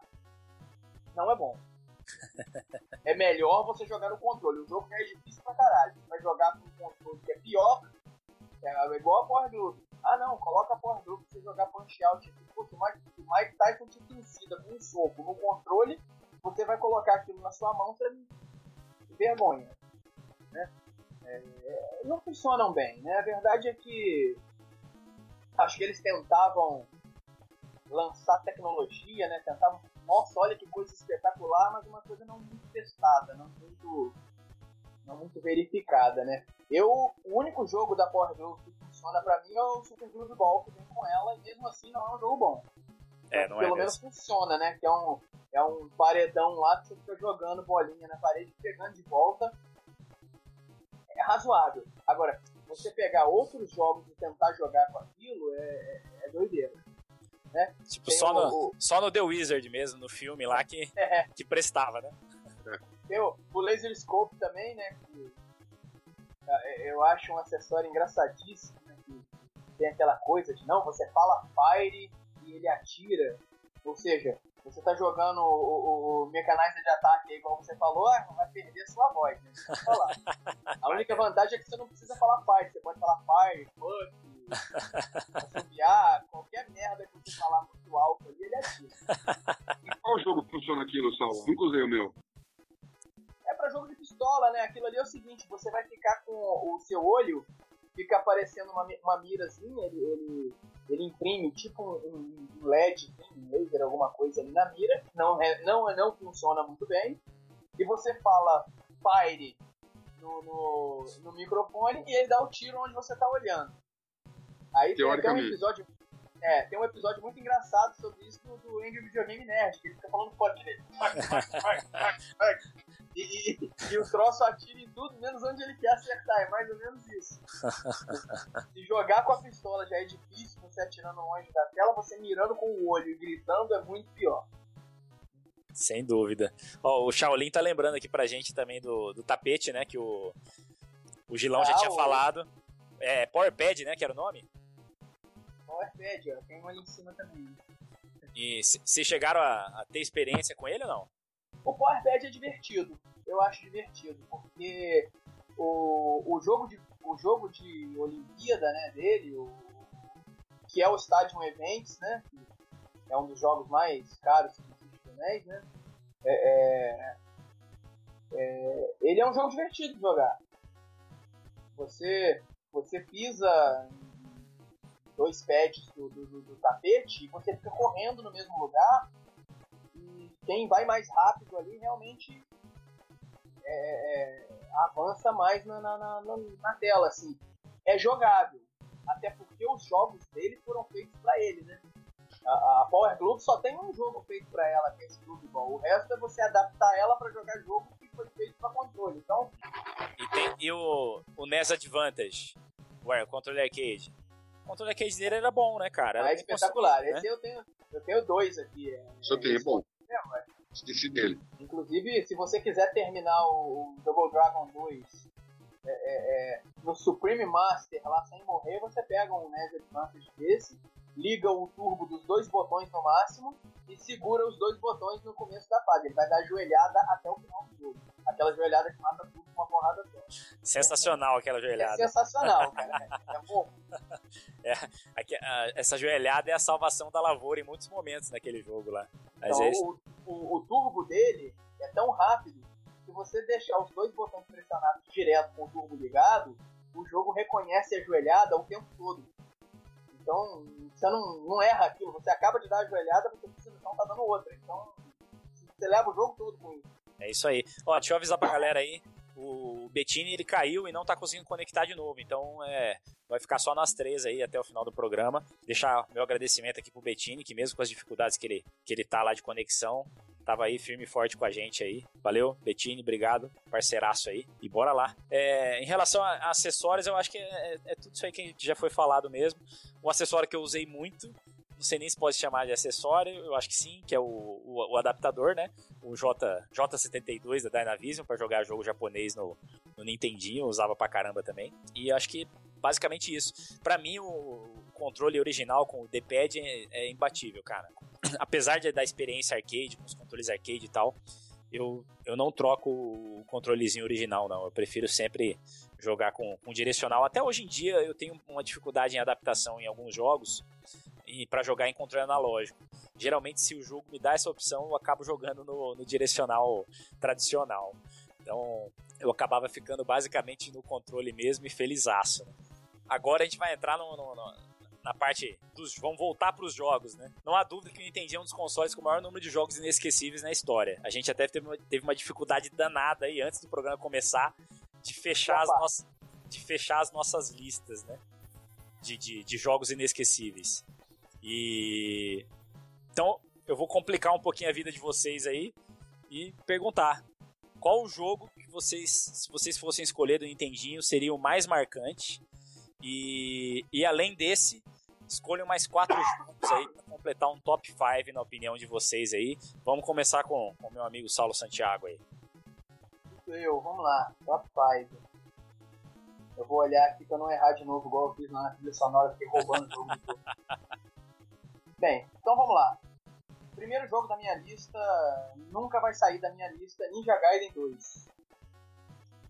É, eu já tinha jogado o primeiro, né, na casa de amigos, né, o primeiro Ninja Gaiden da, da do Phantom System, né, na época que a Gradiente lançou. É, e aí eu ganhei um cartucho 16 em 1 e um cartucho 8 em 1, daquele da Raposinha, que vendia muito no Paraguai. Esse 8 em 1 é um cartucho maravilhoso. Ele tem Super Mario 2, Super Mario 3, Ninja Gaiden 2, Double Dragon 2. Esse cartucho é um top 8 da Nintendo num, num cartucho só.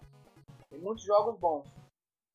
E assim, é aquela época de vacas magras, você só tem dois, três cartuchos em casa, eu jogava Ninja Gaiden 2 sem parar, sem parar. Eu tenho o jogo todo decorado na cabeça até hoje. Teve um dia que eu até fiz um negócio que foi interessante, eu estava próximo de casa, eu vim almoçar em casa na minha uma hora de almoço, eu comi e terminei jogar em dois. Então, assim, se você perguntar para mim o que tem no balãozinho da fase, eu sei. Todos. Então, é um jogo que pra mim é, é, é, o, é o meu top 5, não dá pra tirar de lá. Os outros seriam Mega Man 2, eu tinha que escolher um Mega Man, e assim, pela trilha sonora eu vou escolher o 2, apesar de não ter sido o Mega Man que eu mais joguei. Né? O Mega Man que eu mais joguei foi o 1, que tinha na de 16 jogos, eu também, apesar de ser um jogo que eu considero muito difícil, também já, já tá, na, tá no sangue, tanto que eu joguei. Mas Mega Man 2 pela trilha sonora. O Batman, né, o Return of Joker, que a gente falou no começo do, da conversa, porque ele é melhor que o do Mega. Cadê o Celso? Cadê o Celso? Não tá aí, sacanagem, não, né? Não, pro, não provoca, é não provoca que ele vai derrubar nossa, nossa live de novo, cara. Aliás, desculpa, ele é melhor do que o do Mega, não. É muito melhor que Mega. e é melhor que o do Super Nintendo, que eles tiveram tanta vergonha que nem lançaram o jogo. Tá tudo beta aí rolando na internet. Esse jogo pra mim também tá no top, no top 5. É, eu vou roubar o top 5, eu vou citar dois jogos no top 5, que é Contra e Super Contra que são jogos que para mim estão nesse top, além de serem jogos muito bons, jogos que eu tenho decorado também, né? Enquanto a gente estava configurando a câmera aqui, eu terminei o contra aqui brincando aqui atrás. É, é, são jogos que são melhores que a versão original do arcade. Você pega o, o, o Mami aí, coloca o, o contra do arcade, é um lixo. A, a, o NES conseguiu fazer um jogo melhor que o do arcade. Com certeza, concordo. Não sei como que fizeram isso. Entendeu? É, as versões de micro, de, micro, de micros, né? De, de, não sei se tem para MSX, mas assim, para Commodore, coisas assim, as versões de micro são todas baseadas no arcade. Então é aquele jogo travado, aquele jogo e a versão do NES essa versão diferente. Do primeiro Contra, inclusive, inclusive, tem a versão japonesa que é espetacular. O cenário que mexe, é, é, tem, tem mapa entre as fases. Eu não sei porque que a versão americana não teve tudo isso. Né? Se vocês não viram as, as, diferenças das duas, eu recomendo ver porque o contra japonês é espetacular. Super Mario 3, né? É o meu último para fechar. Né? é aquela coisa, tem pena de quem só tinha Alex Kidd para brincar nessa época. Porque, pô, Mario 3 é Mario 3, não tem o que discutir não tem o que discutir. Você olha aquilo ali e fala assim, é, não dá. é isso aí, excelente lista, excelente, excelente lista. E você, Gelão, fala pra gente aí o seu, o seu principal e, e o top 5 aí dos inesquecíveis. É. Então, o Nintendo, cara, é, é fantástico, né, cara? Até a discussão nossa no começo do Master System, essa coisa e tal, é, essa, essa comparação é muito legal você achar 5 top de Master ou 10 tops, tem que pensar muito. Pra você achar 10 jogos bom. De Nintendo, você tem que pensar muito pra escolher só 10. Ou só 5. É muito difícil escolher, tem muito jogo bom. Castlevania, Mega Man, um monte de jogo bom. Eu, o que eu falei, que mais impressionou, que, que eu sempre gostei, foi o Johnny Sirius. Achei muito legal. O lance do som, o lance de você pausar o jogo, você escolher, você já escolher a arma na época, você tinha um menuzinho de arma que poucos jogos ofereciam isso. Né? Tinha no conto, os outros jogos, que a arma vinha, você trocava de arma lá, você pegava a arma e caía na sua mão. O Johnny Tiros não, você abre uma janelinha e você escolhe a outra arma. Uma coisa bem legal. Então, pra mim, a trilha sonora fantástica, é o jogo que eu mais gosto. Aí, cara, segundo, acho que o Mario 3, o Mario 3 é uma obra de arte pra, pra época, né, aquele mapa gigante, os inimigos, o colorido do jogo, enfim. O Mario é, eu acho que é uma unanimidade. E raramente o cara vai fazer um top 5 sem ter o, o Mario 3 no meio né? Depois, cara, que eu acho legal pra caramba, até simples, mas que eu acho muito legal, que eu sempre jogo, é o Gradius. Nem é um jogo fabuloso, mas assim, eu vendo o videogame, que eu anuncio e tal, o primeiro jogo que eu vou testar lá, o que eu arrumei um controle, eu, eu coloco Gradius, cara. Até intuitivo, inconscientemente, eu coloco Gradius pra jogar, que eu acho fora de série também. É, igual o Saulo falou, tem versão de computador né, que é 10 vezes mais potente, não é igual o do Nintendinho. Depois eu acho bem legal, eu gosto, é um jogo bem simples, cara. É o Chip and Dale, o Tico e Teco. Nossa, eu acho muito legal. Joguei muito também. Tava... Nossa, eu acabei ele um monte de vezes, cara. A gente ele que é um jogo. E jogo difícil, né, cara? Jogo difícil. Fácil cara. Você, você se, aparecer, se aparecer o dois aí na tua loja aí, o cara vendendo barato, compra porque vale uma fortuna, né? É, tá, esse aí tá valendo um rim e um fígado. É, então acho que são. Eu falei cinco, né? São os top 5. Desculpa. Meu quinto é o Ninja Gaiden 2 também, eu acho fantástico. Acho muito legal. O, a evolução dele, da, da, da, você andar na parede com ele que no primeiro não tinha, se não me engano, você não andava. Olha, aquela, aquelas cenas entre, as fases que mostrava o ninja, aquele cenário virando, aquele mini diálogo né, que tinha no jogo. Eu acho também fantástico, show de bola. Mas o que eu falei, é tanto jogo bom que é duro citar só cinco, né, cara? Muito jogo bom. Conta, o, super... enredo, o enredo dos Ninja Gaiden, do 1, do 2 e do 3, é melhor do que dos Ninja Gaiden novos que saíram pro Xbox e pro PlayStation 3. Que Sem dúvida. Não, não, não, tem enredo nenhum, tipo, destruíram a sua vila e você vai lá matar todo mundo. É. Os antigos tinham uma historinha, cara. É, era bem mais legal nesse sentido. E numa é. época que não tinha esse conceito cinematográfico nos videogames, né, cara? Exatamente. Nesse sentido, ele foi re realmente revolucionário. Não tinha, você não via. É, você ficava. É, você não cortava aquilo. Você passava fácil, você ficava esperando. Aquela tela girando, com, conversando com outro, desafiando o outro e tal. Você eu, eu não aquela cena eu não entendi inglês quando eu comecei a jogar, cara. É, é, eu inventava a história pelas imagens. Eu ficava jogando molequinho lá, e tipo, assim, ficava inventando na minha cabeça o que, que eles estavam fazendo, o que, eles estavam falando. Só fui entender a história muito tempo depois. Criou um roteiro. E a história que você inventou tinha alguma ligação com a história real? Não? É? E a história que você criou na sua cabeça tinha alguma ligação com a história real? Eu, vou precisar eu vou precisar tomar uma cerveja pra te responder essa pergunta. eu não lembro, não. Uma ou várias, né? Ou várias. Mas é, é, é, engraçado, né? Nessa época, a, essas telas de transição, assim, que contava histórias, as cutscenes, elas eram quase o ponto alto do jogo, cara. Porque quando passava, você ficava olhando o gráfico maravilhado, assim, nossa, que legal, né? Tipo um filme na televisão.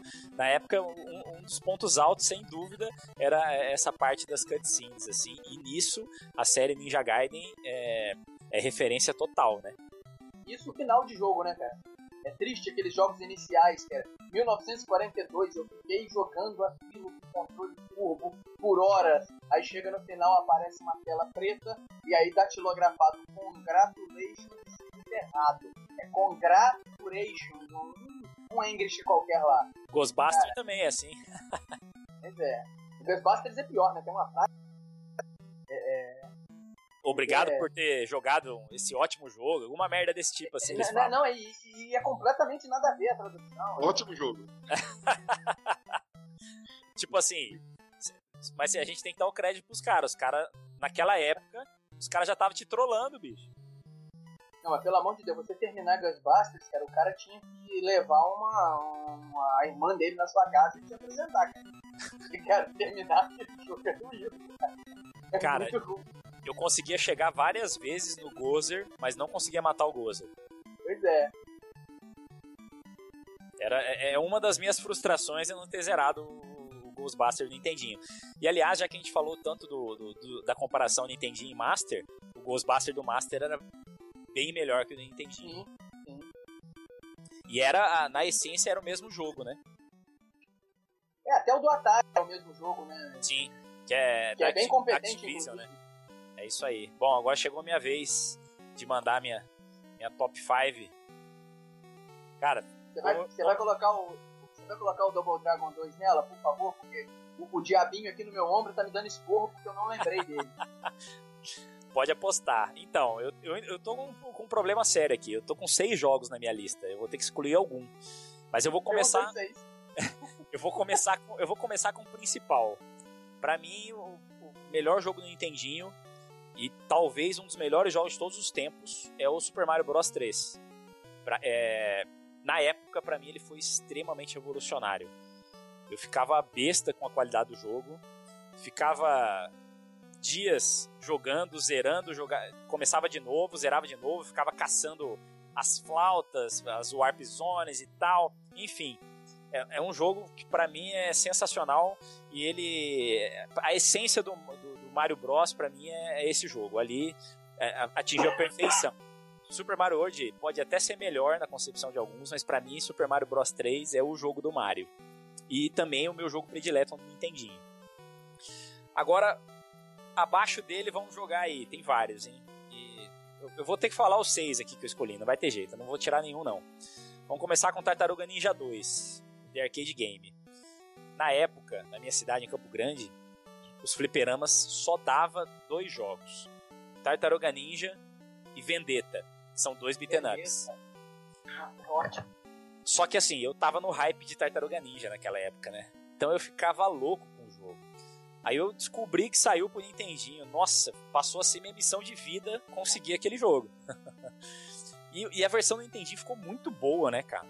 É lógico que é, é, tem um downgrade em relação aí a, a, ao arcade, mas tem uma qualidade excepcional o jogo. Então Tartaruga Ninja 2 tá, tá, tá na minha lista sem dúvida. O Double Dragon 2, o Saulo já, já deu o spoiler aí. Não só pela trilha sonora, eu acho a jogabilidade também sensacional. A voadora giratória, as joelhadas, enfim, é inesquecível. Concordo com o pessoal até do, já no chat já tinha, já tinha falado aí que a, a, as partes de plataforma deles são tristes. Concordo, cair naquele, naqueles riozinhos, naqueles buracos era, era decepcionante, mas era para dar um, uma, um pouco mais de, de, de, dificuldade no jogo, né? Porque eu não acho o Double Dragon 2 um jogo difícil, eu acho ele até em relação ao Double Dragon 1 do Nintendinho, eu acho ele até super fácil, que o Double Dragon 1 do Nintendinho é, é punk. É o Mono Dragon, né? É. eu lembro que quando eu zerei o Double Dragon 1 do Nintendinho, cara, eu fiquei me achando tanto. Eu falava, eu falava em casa, ah, agora eu sou o verdadeiro Double Dragon, porque eu tinha zerado o 2 e tinha zerado o 1, né? Eu fiquei me achando é. que tinha zerado o 1. Foi... Aí o 3, o 3 quebrar, você não fala nada. Cara, eu, eu vou te falar que eu, eu zerei o 3. Só que assim, é um jogo que não me, não me, eu não tenho recordação dele assim, igual eu tenho do 2 e do 1, né? 3 ele é tecnicamente espetacular. Se o Double Dragon 2 tivesse sido feito com, com o que eles aprenderam no 3, eu acho que esse é o melhor jogo que. Porque o Double Dragon 3 ele tem a animação melhor, ele tem os gráficos melhores, ele mistura mais de um inimigo na tela, né? O Double Dragon 1 e o 2 não fazem isso. Sim. Né? Se você está enfrentando a mulherzinha, é só a mulher. Se você está enfrentando a bobo, é só a bobo o, o Double Dragon 3 ele faz igual o arcade, ele mistura personagens diferentes lutando com você. O, o, o, o 1 e o 2 não fazem isso. Talvez seja uma limitação que eles conseguiram resolver no 3. Mas como jogo, o 3 é inferior ao, ao 2. Eu acho que se o 2 fosse feito com o conhecimento que eles tinham do, quando fizeram o 3, ia ser ainda melhor do que o, o 2 é. E o 3 tem a mesma curiosidade do Contra, né, cara? É mil vezes melhor que a versão de arcade. Porque o Dragon 3 do arcade. Isso que eu ia é falar. Uma bosta, né? Eu acho, eu acho o Double Dragon 3 do Nintendo, inclusive, melhor que a do Mega Drive. Que a do Mega Drive já é melhor que a do arcade. Dizem, muita gente diz que a do Mega Drive é a melhor versão do jogo. Mas para mim a melhor versão do Double Dragon 3 é a do Nintendinho. Apesar de todos os problemas. Vamos lá, vamos seguir com a lista aqui. Próximo jogo, já falaram, Contra. Excepcional. Super Contra não vou nem colocar na lista porque eu não joguei ele da, da, da forma como eu joguei o Contra. Mas é, poder jogar ele de dois jogadores, é, aquela jogabilidade perfeita, ele tem uma jogabilidade perfeita aquele jogo. A temática de Alien, que eu sou aficionado na, na, na franquia Alien, e, e ele usa a, a, temática, se duvidar, até melhor do que os jogos que, que imitavam, que era baseados no filme de verdade, enfim. É um run and gun que, que perfeito. Contra. Próximo eu até já falei, que é o Guerrilla War, que conta a história do Fidel Castro e do, e do Che Guevara, da SNK. Muito bom o jogo. Quem não conhece, caça ele aí que vale muito a pena. E eu vou fechar com Punch Out, que ao mesmo tempo que é um jogo que eu gosto demais, é uma das minhas maiores frustrações, porque eu nunca consegui ganhar daquele desgraçado do Mike Tyson. Vocês conseguiram ou não?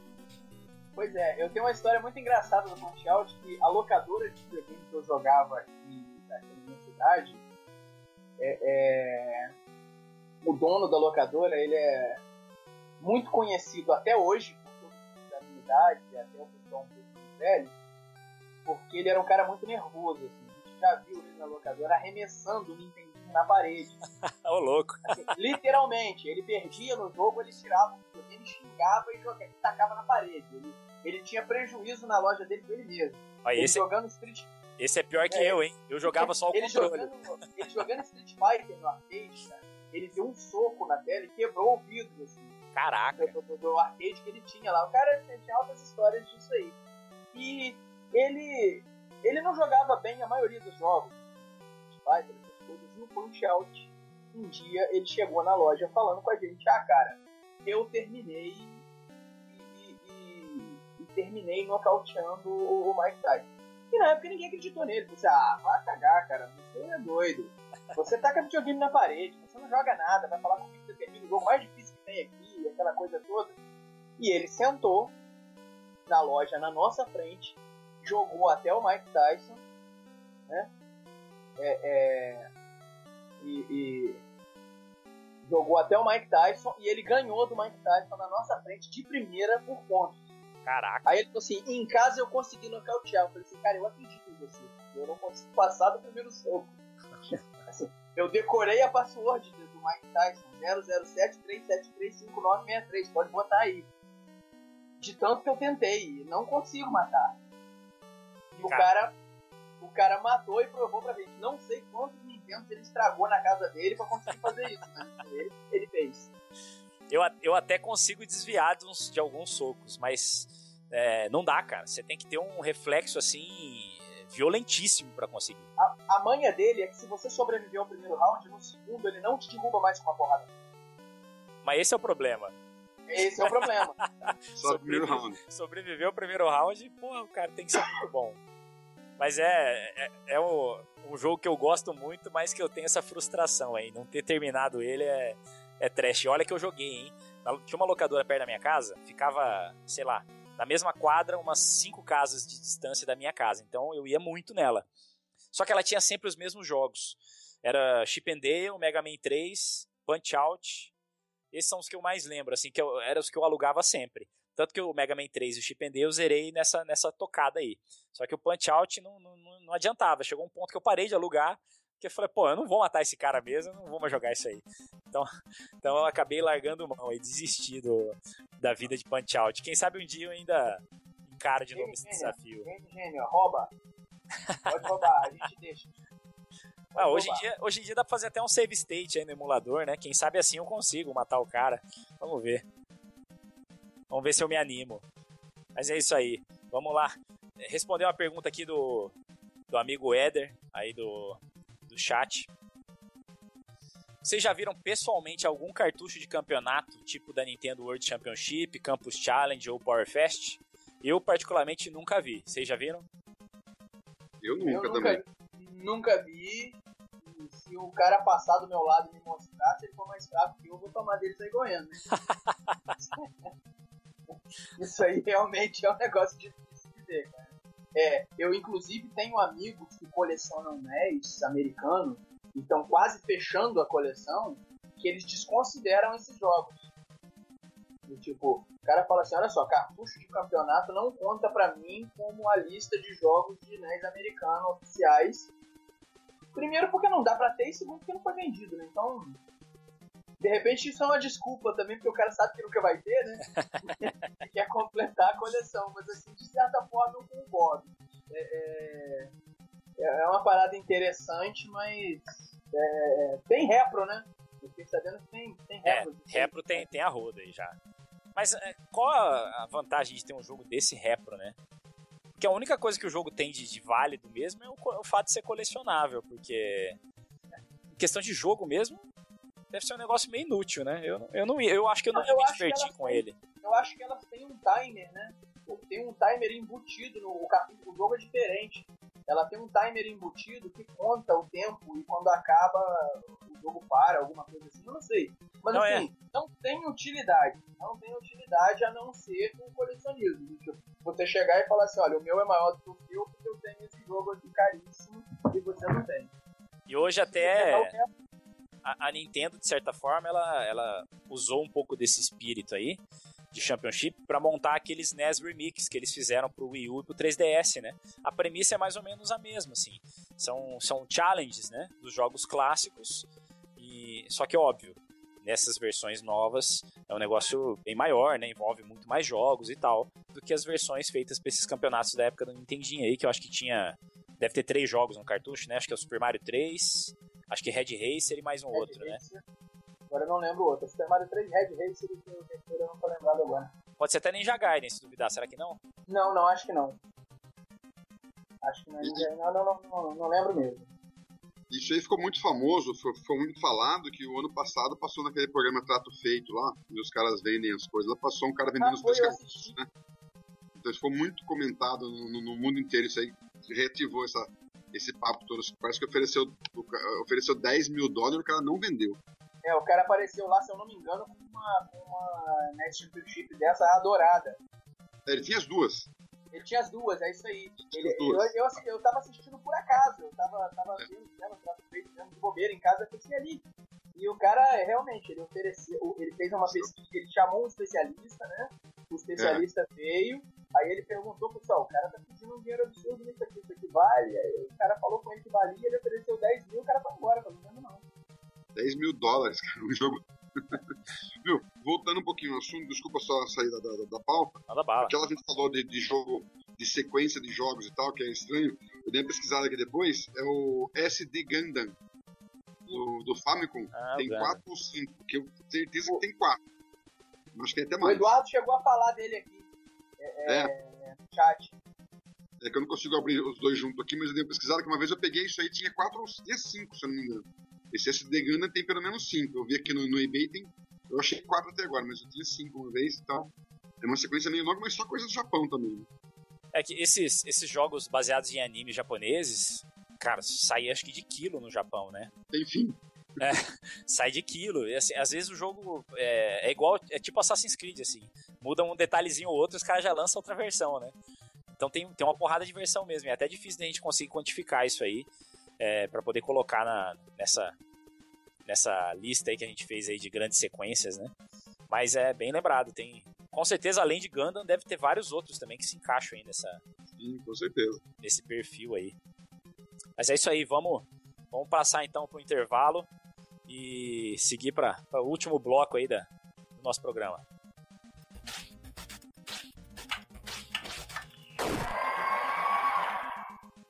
E é isso aí, voltamos e vamos entrar agora no assunto aí que a gente até já passou um pouquinho por ele aqui no, no programa de hoje, que são as lendas, né, que, que existiam na época. E antigamente era muito comum esse negócio de lenda no videogame, né? Hoje em dia até que tem, tem não tem tanto.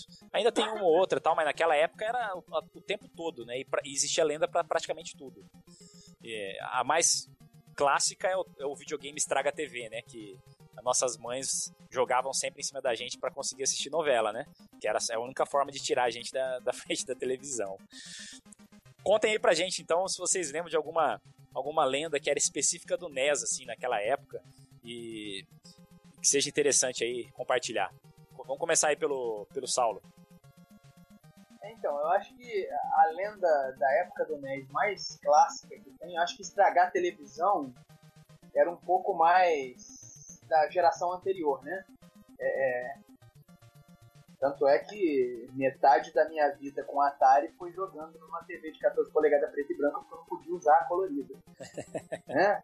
É, tipo, não, a colorida não, tem que usar essa aqui. Então, fui ver cor no Atari bem depois. Mas é, é, eu acho que a lenda comum do NES que, que, que tinha era uma que a gente já comentou aqui, né? Era, era aquele cara que chegava na locadora falando assim, ah não, porque é, dá para você colocar jogo de Nintendo no, no, no, no Atari. Aí você chega e fala, não, que isso, cara, você tá maluco, você tá falando merda. Aí o cara, não, não, mas o meu, o meu primo tem. O meu primo tem um adaptador. Sempre tinha um primo, amigo da escola. É, é, é, sempre tinha um cara que tinha um adaptador para você usar NES no Atari ou no Master ou sei lá onde sempre tinha um, um, um, um, Nunca era o cara, né? Você, ou quando era o cara, você fala assim, não, você tem? Então vou lá na sua casa ver. Você, ah, não, hoje eu não posso, porque eu tenho que fazer um trabalho de escola, hoje eu não posso, porque minha avó morreu. E, no final das contas você nunca ia, né? É, eu acho que essa foi uma das lendas que mais é, assim, relacionado com o jogo. É, é, eu não lembro muito bem, não. Vou te dizer que assim, coisas que o pessoal dizia é, tem, sei lá, tinha o Street Fighter né, na época, muita gente dizia que tinha, que não tinha, acabou que tinha mesmo, né? Que era aqueles Fighter chineses. Tem até alguns que são muito bons, mas é, é, eu não estou me lembrando agora de uma lenda assim diferente dessa do adaptador para jogar NES no videogame qualquer não. Você, Gilão? Ah, cara, de diversos. Na época da, da, da locadora, a molecada com essas conversas aí, né? De, de, de, roda jogo do Master, meu primo tem. Um outro cara falou, na época que tinha o Strider, realmente tem, né? Quando, quando já tinha o Mega Drive na loja, que tinha o Strider para Nintendo e era muito melhor que o do Mega. Pô, o Strider da Nintendo é uma bosta. Cara. Olha, muito melhor não é não, mas é, assim, eu considero como jogo o Strider do NES melhor que o Strider do arcade do Mega, porque ele é meio, ele é meio Metroid, assim, ele é não linear, mas, né? Tem, visualmente, é, mas é um jogo feio. É um jogo feio, não tem como comparar graficamente. Graficamente você não compara nem com o do Master. O Strider do Master é mais bonito que o Strider do NES. Mas assim, o jogo, o jogo Strider do NES é muito bom, cara. Eu lembro o cara falava que tinha, eu gostava do, no Master, eu, eu, gostava de, eu gosto até hoje de R-Type, que eu não conheço, posso estar errado. O cara falava que tinha o R-Type do NES, que ele jogava. Aí eu comprei aquele, o Multitap, eu não esqueço mais também. Eu comprei o Multitap e a gente jogava aquele off-road lá, né? Ficava uma bagunça, quatro jogando junto, tal, tal. E vinha um cara que ele jurava que ele jogava Tartaruga Ninja do NES em quatro pessoas, que era igual do Flip, que ele jogava em quatro, que o cara que jogava em quatro. Aí eu falei, aprendi. Então, tem, tem R-Type de NES, tá? Não é original não, mas tem. É, é, então, mas na época não tinha. Entendeu? É coisa mais recente. E esse, eu não esqueço mais Tartaruga Ninja. Daí foi, eu falei, então vamos apostar um lanche, eu tinha um locador, eu tinha o jogo lá, né, cara? Vou apostar um lanche então aqui, porque não tem quatro controles. Eu peguei na prateleira dessa época, não, que é uma versão diferente, que meu primo trouxe da Itália, o dele joga em quatro. e ficou toda essa lenda aí. Mas estragar a TV também isso é meio clássico, né, cara? Os, os caras não tinham desculpa onde colocar desculpa para, jogar, ou aquelas antenas, aqueles cabinhos apertados com parafuso, né, cara? Você mexeu, para, né? Aí a culpa sempre, sempre caía do videogame. E muitas outras, porque tinha Mortal Kombat, tinha Street Fighter. Realmente foi ter, mas foi ter um, tempo depois, bem mal feito. Depois fizeram umas legalzinhas até, mais recentemente. Mas o que eu lembro mais é essa do R-Type e do Tartaruga Ninja em 4 isso aí. Eu apostei com o cara, ele pulou fora de pagar a aposta, falou que a versão dele era uma versão italiana, que era diferente e jogava em 4. Aí, pra aquela época seria um sonho isso aí, né?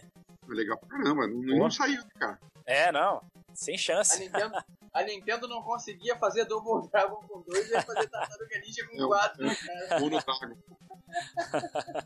Na época do Fliperama também, eu fui ver só muito tempo depois, e não, não tem pra videogame. O pessoal falou que tinha aquele Simpson, o arcade que tinha, que era igual a Tartaruga Ninja. Que escolhia dois personagens, sabe aquele Simpson, o, o arcade que joga com a família inteira? Sim, sim. São os emuladores, né?